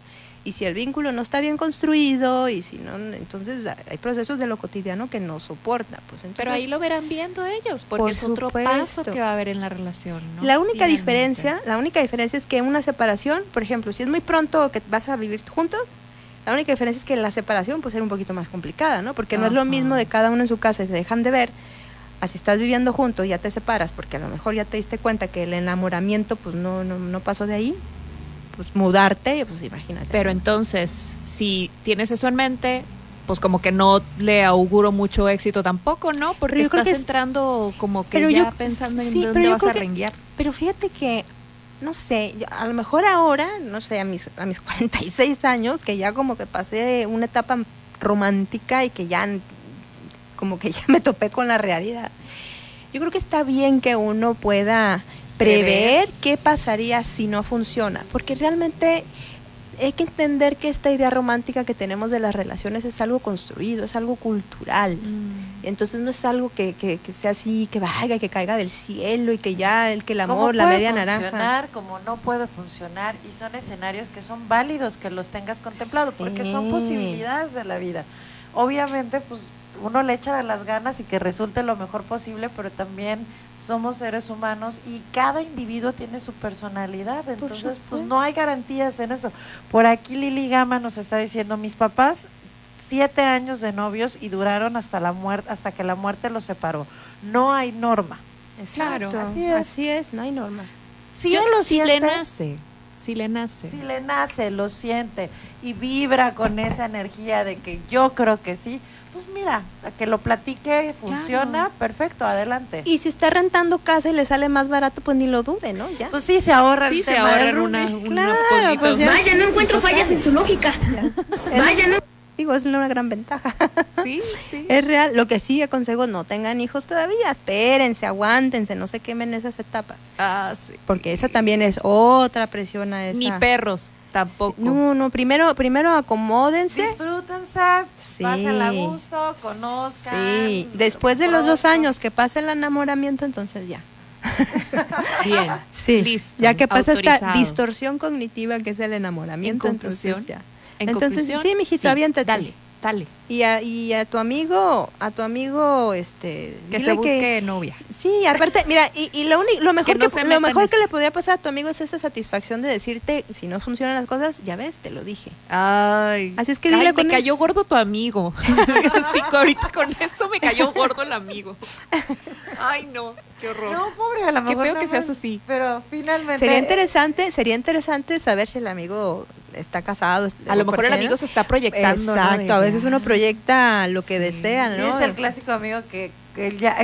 Cabrón, veo que eres libre y ¿para qué te metes en Sí, como, como que los solteros, la, ¿no? la libertad. Sí, no, Sí, que esa es otra cosa que también había que replantearnos, ¿no? Porque ya en el momento en que uno considera que estar en pareja es perder libertad, pues ya estás, Eh, estás sí, en problemas, ¿no? exactamente. No, no, no, pero pues como no conocemos más información del amigo, pues bueno. Suponemos, ¿verdad? la Estamos culpa juzgando al amigo sin conocerlo. Siempre los amigos tienen la culpa. Sí, todos los amigos son los malos. Bueno, aviéntate, anímate. Por lo menos en esta mesa ya hubo Con autorización. consenso. Éntrale, es tu decisión, tú vas a saber si funciona, si no funciona. Eh, no hay no hay reglas y esta mesa entre sillas y amigos. Y estrés de Estrés de plantas, plantas. Y, y perros de la vez pasada. Bueno, pero, des- pero ahora lo más importante es que vamos a aprender a comer bien y eso va a ser después de un corte. Va.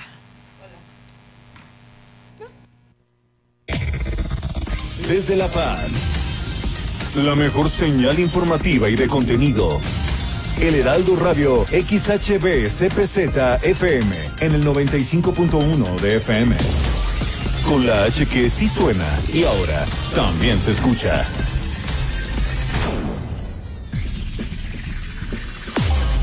En el 95.1 de FM, Heraldo Noticias La Paz. La información más relevante generada al momento. Germán Medrano te espera con lo más actual de La Paz, Baja California Sur, México y el mundo. De lunes a viernes a las 2 de la tarde. Heraldo Noticias La Paz.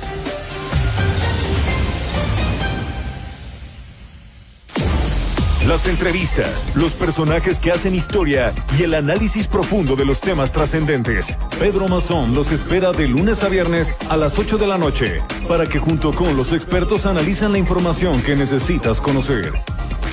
De frente en Baja California Sur. Por El Heraldo Radio 95.1 FM.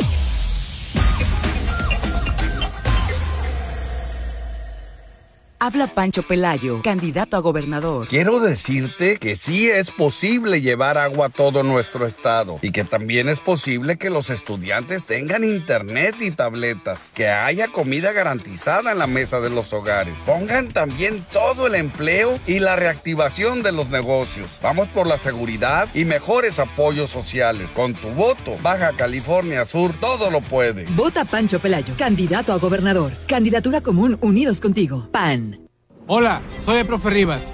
Estoy convencido de que la juventud y la niñez son el presente. Un niño que tenga una infancia feliz será un buen ciudadano. Apuesto a legislar por la educación, sus trabajadores, la juventud y el deporte. Desde que tengo su razón siempre han sido los mismos apellidos. Dense cuenta, somos una nueva generación, somos una nueva sociedad. Somos Nueva Alianza Baja California Sur. Profe Enrique Rivas, candidato a diputado local Distrito 16. La educación es la solución. Nueva Alianza Baja California Sur.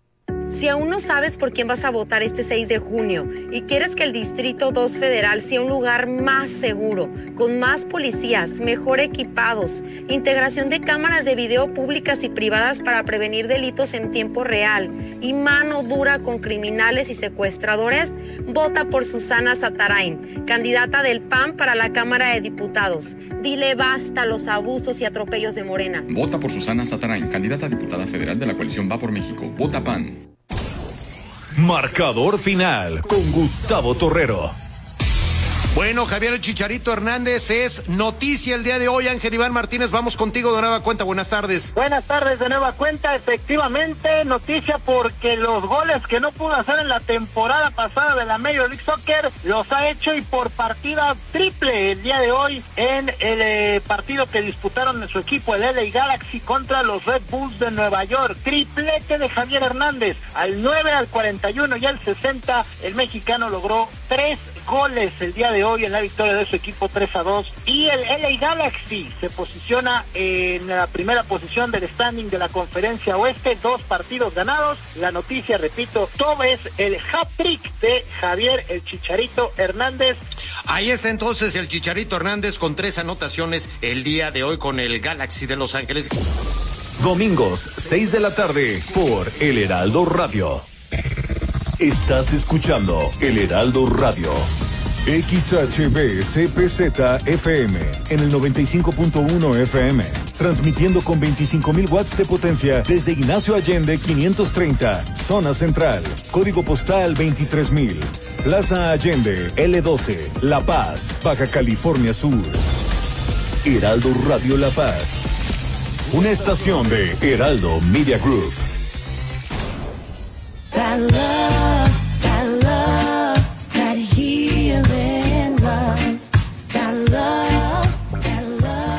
Estamos de vuelta en la mesa y ahorita vamos a tocar un tema muy interesante de algo que se ha vuelto un poco tendencia, esto que les llaman dieta cetogénica. Tenemos a Devlin Huerta que nos va a platicar un poquito acerca de esto. Devlin, muchas gracias por estar Hola, aquí. ¿qué tal? Buenas tardes, muchas gracias por la invitación.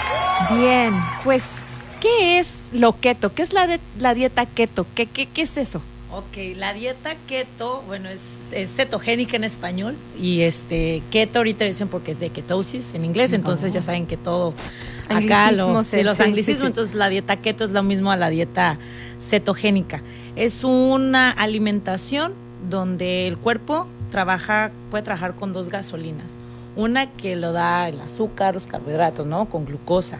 Y también puede trabajar con la otra gasolina que es la grasa. Entonces suprimes todo el azúcar y muy poquitos carbohidratos, unos 20 gramos a lo mucho, contando que una tortilla de maíz tiene 18. Entonces cuéntenle ahí. Este, para que tu cuerpo ahora empiece a trabajar por medio de grasa. Entonces eso es, y tu cuerpo entra en lipólisis y empieza a crear cetosis.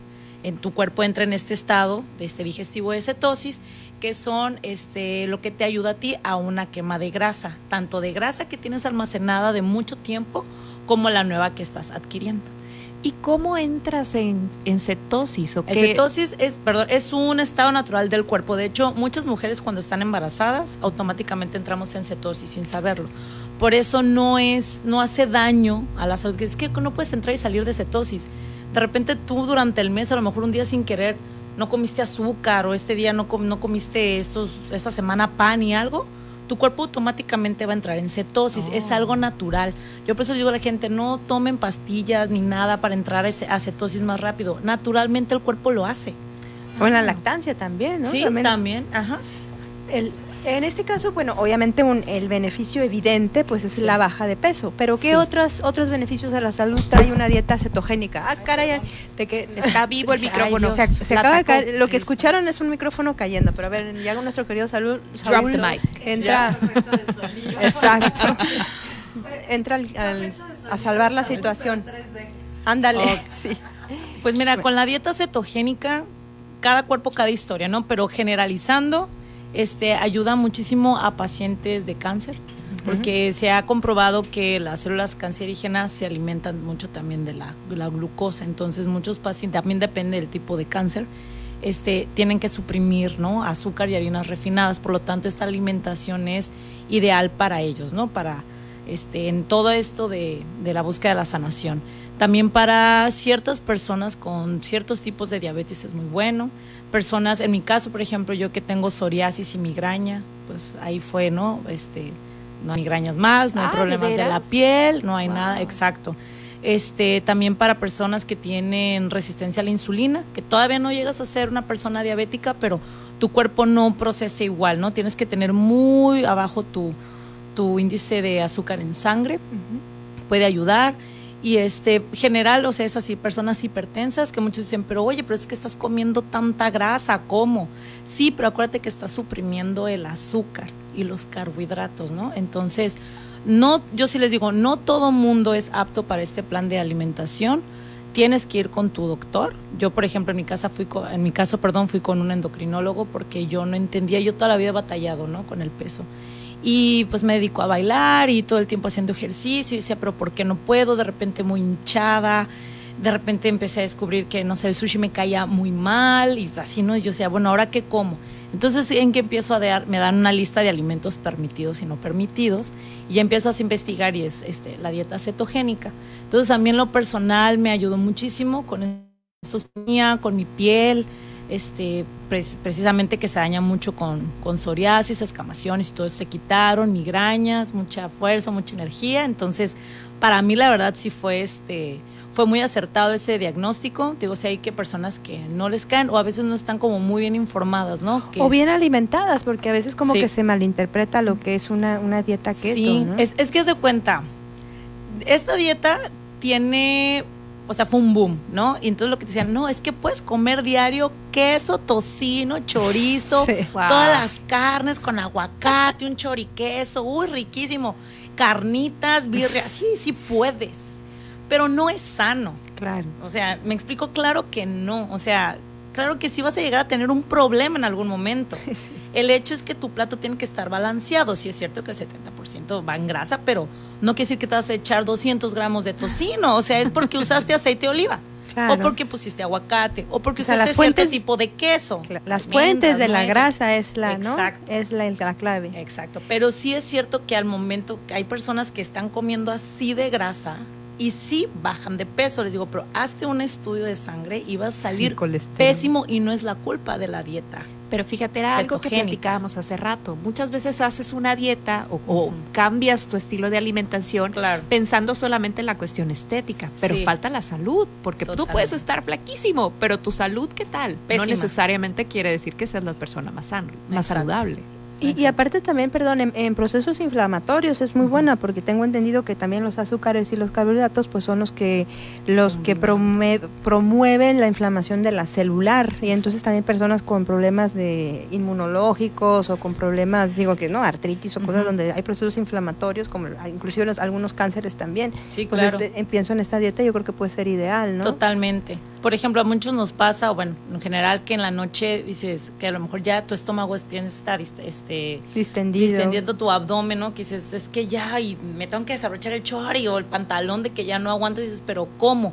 Pues es el cúmulo, ¿no? De todo la, la- el, el carbohidrato y el azúcar que consumimos en un día que no lo sentimos. Yo les digo, cuando realmente te restringes algo, porque sí lo tienes que restringir, te das cuenta lo mal que comes. Cuando vas, por ejemplo, a una tienda de estas que hay en cada esquina que quieres ir a comprar y dices, ¿qué puedo comer aquí? Nada. No hay nada para ti ahí que no tenga azúcar. Ni la, y tal vez la soda de dieta y ahora que los chocolates y vemos. ¿Sí me explico? O sea, es cuando dices, está todo retacado de azúcar.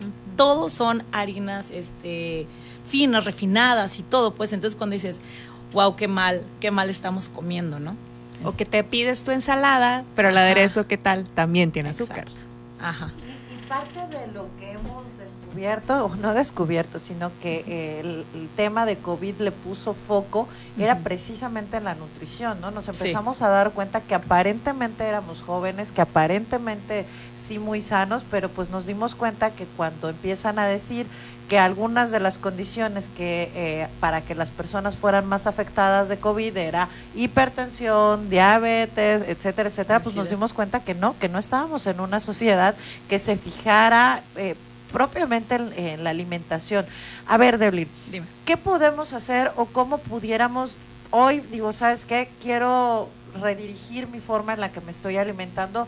¿Tú eh, tienes alguna página o en algún lugar que pudiéramos acercarnos y que nos pudieras asesorar a cómo empezar a ir consumiendo o ir construyendo una dieta keto? Claro, yo lo que siempre les digo, si nada más lo quieres para bajar de peso, que yo sé que es el gancho de todo mundo, no vas a durar ni el mes. ¿Sí me explico? Porque nadie puede vivir, dijo, vivir encerrado, no venimos de cuarentena, pero por voluntad propia, pues nadie va a estar encerrado en su casa y no salgo porque veo a mis amigos que toman y que, ¿sí me explico? Entonces les digo, realmente, este, sí búscalo como algo de salud y creo que tenemos una lección muy importante, ¿no? Por lo que acabamos de pasar. Yo les recomiendo mucho, este, hay una blogger, una youtuber que la adoro, que es eh, Villalobos Fit. Ahí te explica ella también así como yo, o sea, de su experiencia, su papá tuvo cáncer, había que cambiar la alimentación, ella empezó a estudiar porque pues ya saben, ¿no? Hay muchos este ya estudios que dicen que la alimentación es la que puede detonarnos este cáncer, ¿no? Y estas enfermedades. Entonces ella dice, bueno, si fue por lo que comimos, hay que cambiar. Entonces ella, ella cuenta todo y empezó a estudiar, se empezó a certificar, o sea, se, se involucró muchísimo. Y ella yo les digo, si tú no tienes ni idea, ve sus videos. Son 233 videos maravillosos que te explican todo lo de la insulina, quién puede, quién no puede, qué puedes comer, que sí, cómo te puedes sentir, porque al momento tú de cambiarte de una gasolina a la otra, tienes la famosa keto que es eso de que dolor de cabeza y estás muy cansado y como una desintoxicación, donde tu cuerpo te está pidiendo el azúcar que tienes años acostumbrado a darle montones y de repente se la suprimes. Y decir, aguanta, ya vas a pasar, ya estás en cetosis, aguántale tantito, o sea, eh, toma mucha sal, nos, este, agua mineral con sal y vinagre de manzano. Los, los que andamos en cetosis vivimos con ese suero como religión, así. Y, y Tienes no hay- que tomarlo. Y en este caso no hay una carga, por ejemplo, el trabajo de los riñones. No, por la fíjate que- proteína y por el sodio. Eh, al fíjate que yo también decía yo, pobre los no, porque la sal, la sal es malísima, la sal te hincha, o sea, no, no, si estás en la dieta cetogénica, no, ¿ok? Porque por lo mismo que hay muchas cosas que no consumes, tienes que de alguna forma sustituirlo, tienes que tomar magnesio, tienes que tomar vitaminas, o sea, sí es este... o sea, sí tienes que tener complementos Totalmente. cuando estás en una dieta que Y fíjate que no nomás en, las, en la keto, ¿eh? también si estás en algún otro tipo de alimentación, porque haces un déficit calórico para poder bajar de peso. Ujú. ¿Sí me explico? Sí. Entonces tienes que suplementarte porque desgraciadamente los alimentos de hoy en día carecen de todos ellos. Entonces siempre es bueno tener este todas estas vitaminas y es por un tiempo y descansar. Con respecto a eso que dices de los riñones y hígados, digo, es que también qué keto estás haciendo. O sea, si tú diario estás en la mañana con la con el tocino y el huevo y así, le digo, no, pero si hiciste unas verduras al vapor, van en la keto con huevo, o sea, ¿sí me explico? Claro. No va no vas a tener esos problemas. Es de también tú qué le estás metiendo a tu cuerpo, sea cetogénico o o no. no. Aprender a comer, porque Exacto. realmente no sabemos comer. Y de- a veces, por ejemplo, no sé, llegas acá y pides una ensalada y el concepto de la ensalada es dos, tres lechugas y, y un tomate, como si eso fuera ya una ensalada, y Claro. no, cuando hay una amplísima variedad. Sí, sí, sí, totalmente. O, o también, por ejemplo, las porciones, o veo inclusive desde los niños, porque a los niños el mejor, la mejor herencia o la peor que le puedes dar es, es- son los hábitos de salud, ¿no? En- y entre ellos la, la, la comida. Hay que, hay que tener en cuenta que México ocupa uno de los primeros lugares en obesidad a nivel mundial y también en niños. Veo en los niños que, que, que los llenan de principalmente precisamente de, azúcar. carbohidrato y de azúcar y, y como si, no sé, como si fueran inmunes cuando no lo son. ¿no? Pero ¿sabes qué pasa? Culturalmente obviamente tiene que ver todo porque aquí un plato, ¿cómo es un plato no en México? ¿no? Es un poco de ensalada, un guiso, frijol, arroz y tortillas y el Ajá. agua fresca de cajón. El guiso que tú quieras. Es demasiado, pero también entendemos que es barato. Claro. Y para alimentar una familia o para tú alimentarte te sale mucho más barato un guisado que una ensalada. Una ensalada te puede costar ya hasta 250 pesos. Cuando Cierto. una torta te vale a lo mejor 50 y te llenas más. Exacto, ¿Sí me cierto, explico? Desgraciadamente tenemos muchas cosas en contra. Pero también les digo, me dicen, es que la dieta cetogénica es carísima. Y yo, no, no es carísima, créeme. Te sale más caro comer en la calle o estar consumiendo eso porque no te nutre. Al rato quieres estar pagando medicamentos, doctores, donde estás hipertenso, donde estás con algún problema, diabetes, cáncer. Digo, no, o sea, deben de pensar que la alimentación es invertir en salud. La estética va, va de regalo, es un bonus, les digo, pero realmente tienes que cuidar lo que comes porque vamos para ser como muy longevos. Ahorita anda también, ¿no? Muy esto del wellness y todo, sentirse bien y ejercicio y todo. Por lo pronto, por lo mismo es más calidad de vida y más tiempo. Entonces digo, tienes, o sea, ¿de qué te sirve tener una vejez donde estás todo enfermo, con muchos medicamentos, a poder llegar a una edad madura y estando sable y todo, o sea, este, saludable? Y la alimentación es, Básica. es lo primordial. Pero incluso creo que también, eh, y, y- y creo que tienes mucha razón en, en cuanto a la, la capacidad económica que determina evidentemente la, la calidad de la alimentación, creo también que, que tiene que ver con, con información, porque hay muchos alimentos que no son muy caros, Exacto. pero como no tenemos, no sabemos, no sabemos ni cómo cocinarlos, ni cómo comerlos, ni en qué momento, ni demás, pues entonces nos vamos a lo más obvio, ¿no? Que lo más obvio no necesariamente es lo más sano. Eh, en este caso, quien, quien, quien desee empezar una dieta keto, ¿y qué sería lo más recomendable? Entiendo que obviamente vi- visitar a un, a un médico, ¿no? Sí. Para, para poder tener la seguridad de que está en condiciones de empezar a realizar algo así. Claro. Eh, ¿Qué especialidad? Tú dices que visitaste a un, un endocrinólogo. Sí. ¿Tú recomiendas entonces que sea un endocrinólogo por tu experiencia? Sí, o- yo por ejemplo, yo como toda la vida he estado con diferentes, hice la dieta de la zona, hice la paleo, casi me hago vegana, o sea, traté todo porque todos. yo no podía, o sea, no bajaba de peso y me estancaba y todo. Entonces dijeron, bueno, esto ya es algo a nivel celular, Algo ¿no? Más, es un ¿no? endocrinólogo. Entonces, para que te digan qué onda contigo, resulta ser que no es que tenga yo resistencia a la insulina, pero no proceso el azúcar. A lo mejor como tú, tú te puedes comer, no sé, a lo mejor un cóctel de fruta y todo bien. Yo me puedo tardar dos, tres semanas en que mi cuerpo lo deshaga, pero todo- todavía le sigue zampando azúcar, ¿no? Ah. Entonces, es, pre- es perfectamente saber. Yo les digo, pueden ir, tienen que ir con un nutriólogo. Eso también puede ser lo más sencillo, pero les digo, nutriólogo que no te pida estudios, piénsala dos veces, porque no todos debemos de comer igual. No te metas un reto de hoy keto, un mes, bikini body de un mes, porque sí, al principio lo que todo mundo pierde en la keto es agua. Mm. Todo mundo, quien te firmo, en la primera semana pueden perder hasta 4 kilos, pero toda esa es la retención de líquido que tenemos. Ahí la grasa todavía no va, va muy poco. Entonces ya, uh, ya bajé, ya estoy, estás desinflamado, como cuando te levantas en las mañanas, que estás planito y que así, es lo mismo. Como el chiste, ¿no? De que todos creemos que el abdomen de la mañana, Mañana. es el abdomen real, es engañarse todo el día, exacto. Uno amanece bueno, pero Sí. como palomita, súper libre. Entonces, por ejemplo, en la dieta cetogénica, cetogénica no te llegas a inflamar. Honestamente, es como que todo el día estás igual. Ay, qué O sea, Pueden padre. ser 7, 8 de la noche y sigues sin esta distensión abdominal, ¿no? Porque no estás mezclando los carbohidratos con el azúcar. O sea, no es magia, es ciencia. No, pues no como harinas, no como azúcar refinada, no me voy a hinchar. ¿no? Claro, O es sí. muy mínima. Entonces yo les digo, vayan con un nutriólogo. Hay mucha información en internet. Este, yo estuve con las doctoras de Hola Keto, que son unas doctoras que son de Hermosillo, que se hace una comunidad, tienes asesoría 24/7, te dicen que sí, te dicen que no, pero tú también tienes que hacer lo que te toca, no nomás quedarte con lo primero ni lo que yo te estoy dando. Hay mucha información, cada vez hay más. Si tú me dices en 2017, la keto era puro, te lo juro, pura proteína y grasa y nada más. Y ahorita, por ejemplo, yo como y ven mis platillos, pueden haber hasta 10, 11 verduras en ese platillo con la proteína y grasa. Siempre, o sea, yo publico todo lo que cocino, todo lo que pongo, y digo, o sea, ¿ves? O sea, y esto es cetogénico, o sea, no tienes por qué estar sufriendo, pero sí tienes que echarle ganita, les digo, o sea, porque traemos ya una crianza y toda una cultura de mucho atrás que esto es totalmente diferente, entonces realmente tienes que querer hacerlo. Y aparte también hay un elemento emocional dentro de la obesidad y de los problemas de, de la alimentación, porque las, precisamente las grasas, los azúcares y los carbohidratos son ansiolíticos. Entonces, cuando uno está muy ansioso, un ansiolítico, digamos, a la mano es eso. Entonces, esa paz que uno siente o esa, esa saciedad es, es- es una manera de estar tranquilo. Entonces, muchas personas se relacionan con la comida a partir de, de estos procesos emocionales como la ansiedad.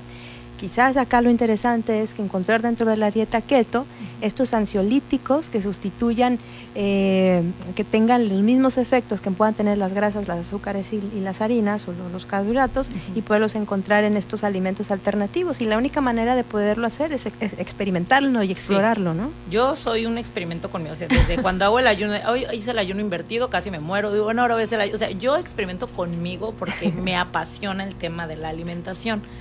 Yo era esa persona de que yo no podía estar sin helado, sin chocolates, y o sea, yo decía, no, mátenme, pero no me quiten el azúcar. Pues ya llevo un año, no te voy a decir que todo el tiempo estoy en cetosis, te mentiría, de hecho ayer fui a cenar y llevaron por mi cumpleaños y me comí unas trufas y me, me buscó una muchacha, me dice, ay Diblin, es keto, tú lo hiciste y yo, no, Así es, harina con azúcar. Así, no, hasta me sentí mal. Y me dice, pero no estás en cetosis. Y yo, o sea, sí, pues, pero tampoco puedo negarme en un mundo donde hay, o sea, tampoco te va a hacer daño. Digo, es un equilibrio. Ni pongo que la dieta cetogénica es la mejor, ni tampoco es la peor, es la que a mí me funciona. Así es. Sí, me explico, Sí, pero sí, ya sí. conozco mi cuerpo, ya sé que le viene bien, ya sé que le viene mal, y eso es lo que tenemos que hacer, conocernos. A lo mejor no te cayó bien la dieta cetogénica, a lo mejor te cayó maravilloso. O también a veces te cansas de decir, es que no puedo. Ay, es que no puedo decir, ay, ya, dámelo. O sea, no te va a pasar nada en ese momento, pero pasa con cualquier tipo de, de dieta. Claro. Y yo te digo, era así súper, no, que el azúcar y todo. Y ahorita te puedo decir que puedo estar un mes sin consumir azúcar, ya ni siquiera pasa por mi cabeza. Y si yo me comí una barra de chocolate, un amor, digo, ay, estoy bien, créeme, el paladar cambia. Y hay gente Sí. que me conoce de que, de Blin, tú no, no, pues no se me antoja. O de repente dame un trago de refresco, ay, no, ya está muy dulce. ¿Cómo tú? Yo, sí cambia, Claro. sí cambia.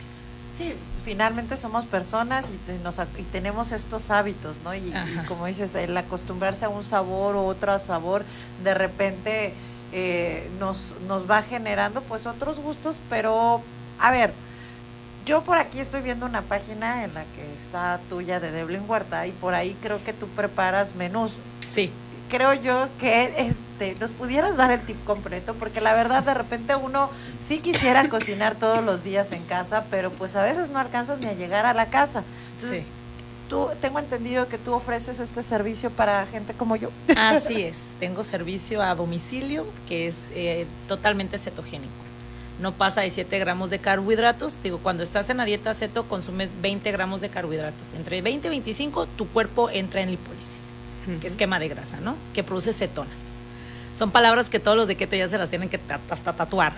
Entonces, Si no este, vayan familiarizándose. Sí, esas palabras ya atrás está y la keto fluy, ¿no? Es, es todo, les digo, es toda una comunidad. y este, mis platillos son cetogénicos, son altos en grasa, muy bajos en carbohidratos, cero azúcar. Y con tu proteína, ¿no? Normalmente pueden ser 150 gramos, 170, 120, porque a lo mejor te puse pollo y huevo en, ciertas ensaladas. Los aderezos yo hago todos, desde un conocido ranch, un César, hasta una vinagreta. O llevan sustituto de azúcar, por ejemplo, ¿no? Hay vinagretas que llevan miel, se usa miel sin azúcar. O usas lo que también es muy común, monk fruit, eritritol, que esos también, esos nombres también salen mucho en las dietas cetogénicas, que son los sustitutos. Entonces yo hago un menú semanal, todos los días es un platillo diferente, mido tus macros nutrientes para que tú no te salgas de cetosis. Uy, qué, qué comodidad, ¿no? Ya Ya con nomás eso- hablas de Blin y yo, ok. A la una. ¿Y a dónde hablamos? Sí. Ah, pueden mandarme un WhatsApp a mi celular, el 612 10 223 19. O en Otra mi vez. página, todas mis páginas las tengo linkeadas, entonces si me llega uno, me llega todas. A y ahí ver, también. tu página, ¿cómo te encontramos? Platícanos. Mi página es lo que es Devlin Keto Cocina. Devlin Keto, Keto Cocina. Perfecto. Y repítenos el teléfono también. Claro, 612 10 223 19. Perfecto. Perfecto. Postres, bebidas, todo. que yo a mí me yo siempre he escuchado esto de la dieta keto, pero lo que yo quisiera saber es qué es como el reto más fuerte al que te enfrentas en hacer este cambio, porque yo pienso y digo, ay, qué flojera dejar de comer azúcar y sí, pero pues hay opciones como las tuyas que tienes alternativas, pero tú que ya lo has vivido este proceso, ¿qué fue lo más difícil para ti? Pues lo más difícil es cuando sales, ¿no? El, el, el realmente fijarte qué estás comiendo porque es poner atención. Tú a veces vas a un restaurante, te sientas y pides lo que quieres, pero aquí es leer y qué trae. Y las, o cuando vas al súper, ay, me tardo horas, así, a ver, voy a leer la tabla. No, hombre, esto que va a trae mucho azúcar. No, hombre, esto trae, ¿sí me explico? Empiezas. Y sí es de dedicarle tiempo que a veces no lo tenemos. Pero es una decisión de quiero mejorar, quiero estar sano, no quiero enfermar. Yo pasé por dos cosas con mis papás que dije, no, a mí no me va a pasar, yo no quiero una vejez así. ¿No? Por lo que mi papá falleció y mamá estuvo enferma recién. Yo dije, no, no, no. O sea, si tengo estos dos ejemplos, Devlin, tienes que hacer algo. O sea, como que algo en mi cerebro fue y de ahí, ¿no? Entonces, este, digo, no todos tenemos que pasar a lo mejor un momento tan trágico para hacer un cambio, pero sí, e- eso fue principalmente el decir, tengo solo un hijo, y yo con mis hermanas, todo lo que estuvimos sufriendo con esto de mis papás, dije, a mi hijo le va a tocar solo. Dije, yo no le puedo hacer esto a Lenny. O sea, yo tengo que tratar de tenerla una vejez lo más. Entonces, lo que inviertes ahorita en tu salud, en lo que te cuides ahorita, es un reflejo para tu vejez y la gente cree que no y créeme, créeme, el dormir bien, vitaminas, alimentarte, ejercicio, aunque te dices, ah, yo como y no engordo. Pues sí, pero en algún momento tu metabolismo va a ser muy lento, más que una tortuga y créeme, sí se va a reflejar todos los años. Entonces realmente es querer. Ahorita lo que sí, la verdad, ya hay muchos restaurantes aquí, cafés que tienen opciones keto. Tal vez dos, pero antes no tenías ninguna. Entonces, pues toma esas, pues, ¿no? Ya, ya se puede. Pues muchísimas gracias, Sí. Darling. Muchísimas gracias por habernos acompañado por aquí. Saludos de Guillermo, saludos de Lorena. Y pues nos está ganando el tiempo. Estamos Ya. llegando a los últimos segundos de nuestra mesa. Sí, así es, y, y importante, ¿no? También el- lo, lo que nos deja eh, esta entrevista en, en tener la capacidad de poder ver hacia ver a futuro y planear hacia allá, ¿no? Que Sí. de repente nos cuesta visualizarnos más allá del momento, ¿no? De lo Sí, inmediato. Pensar, pensar en la flojera de cambiar nuestros hábitos, pero que se van a reflejar en nuestra salud y en el futuro, como bien lo dices, ¿no? Sí. Hipócrates ya decía que el alimento sea tu medicina, que tu medicina sea tu alimento, ¿verdad? Y viene todo este vibe ahorita, ¿eh? entonces les digo, sí es cierto.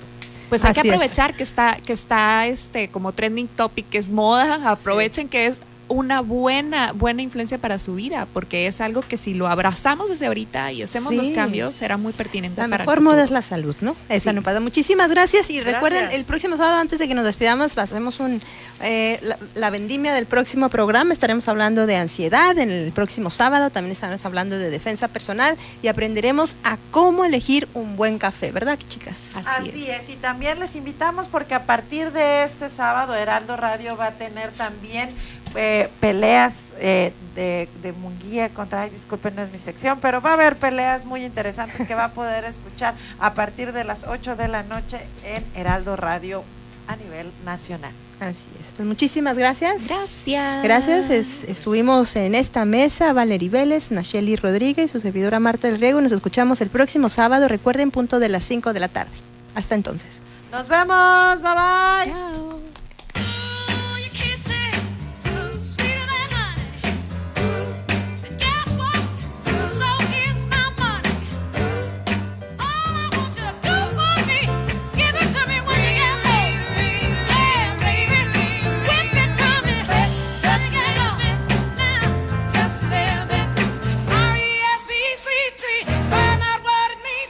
Yeah.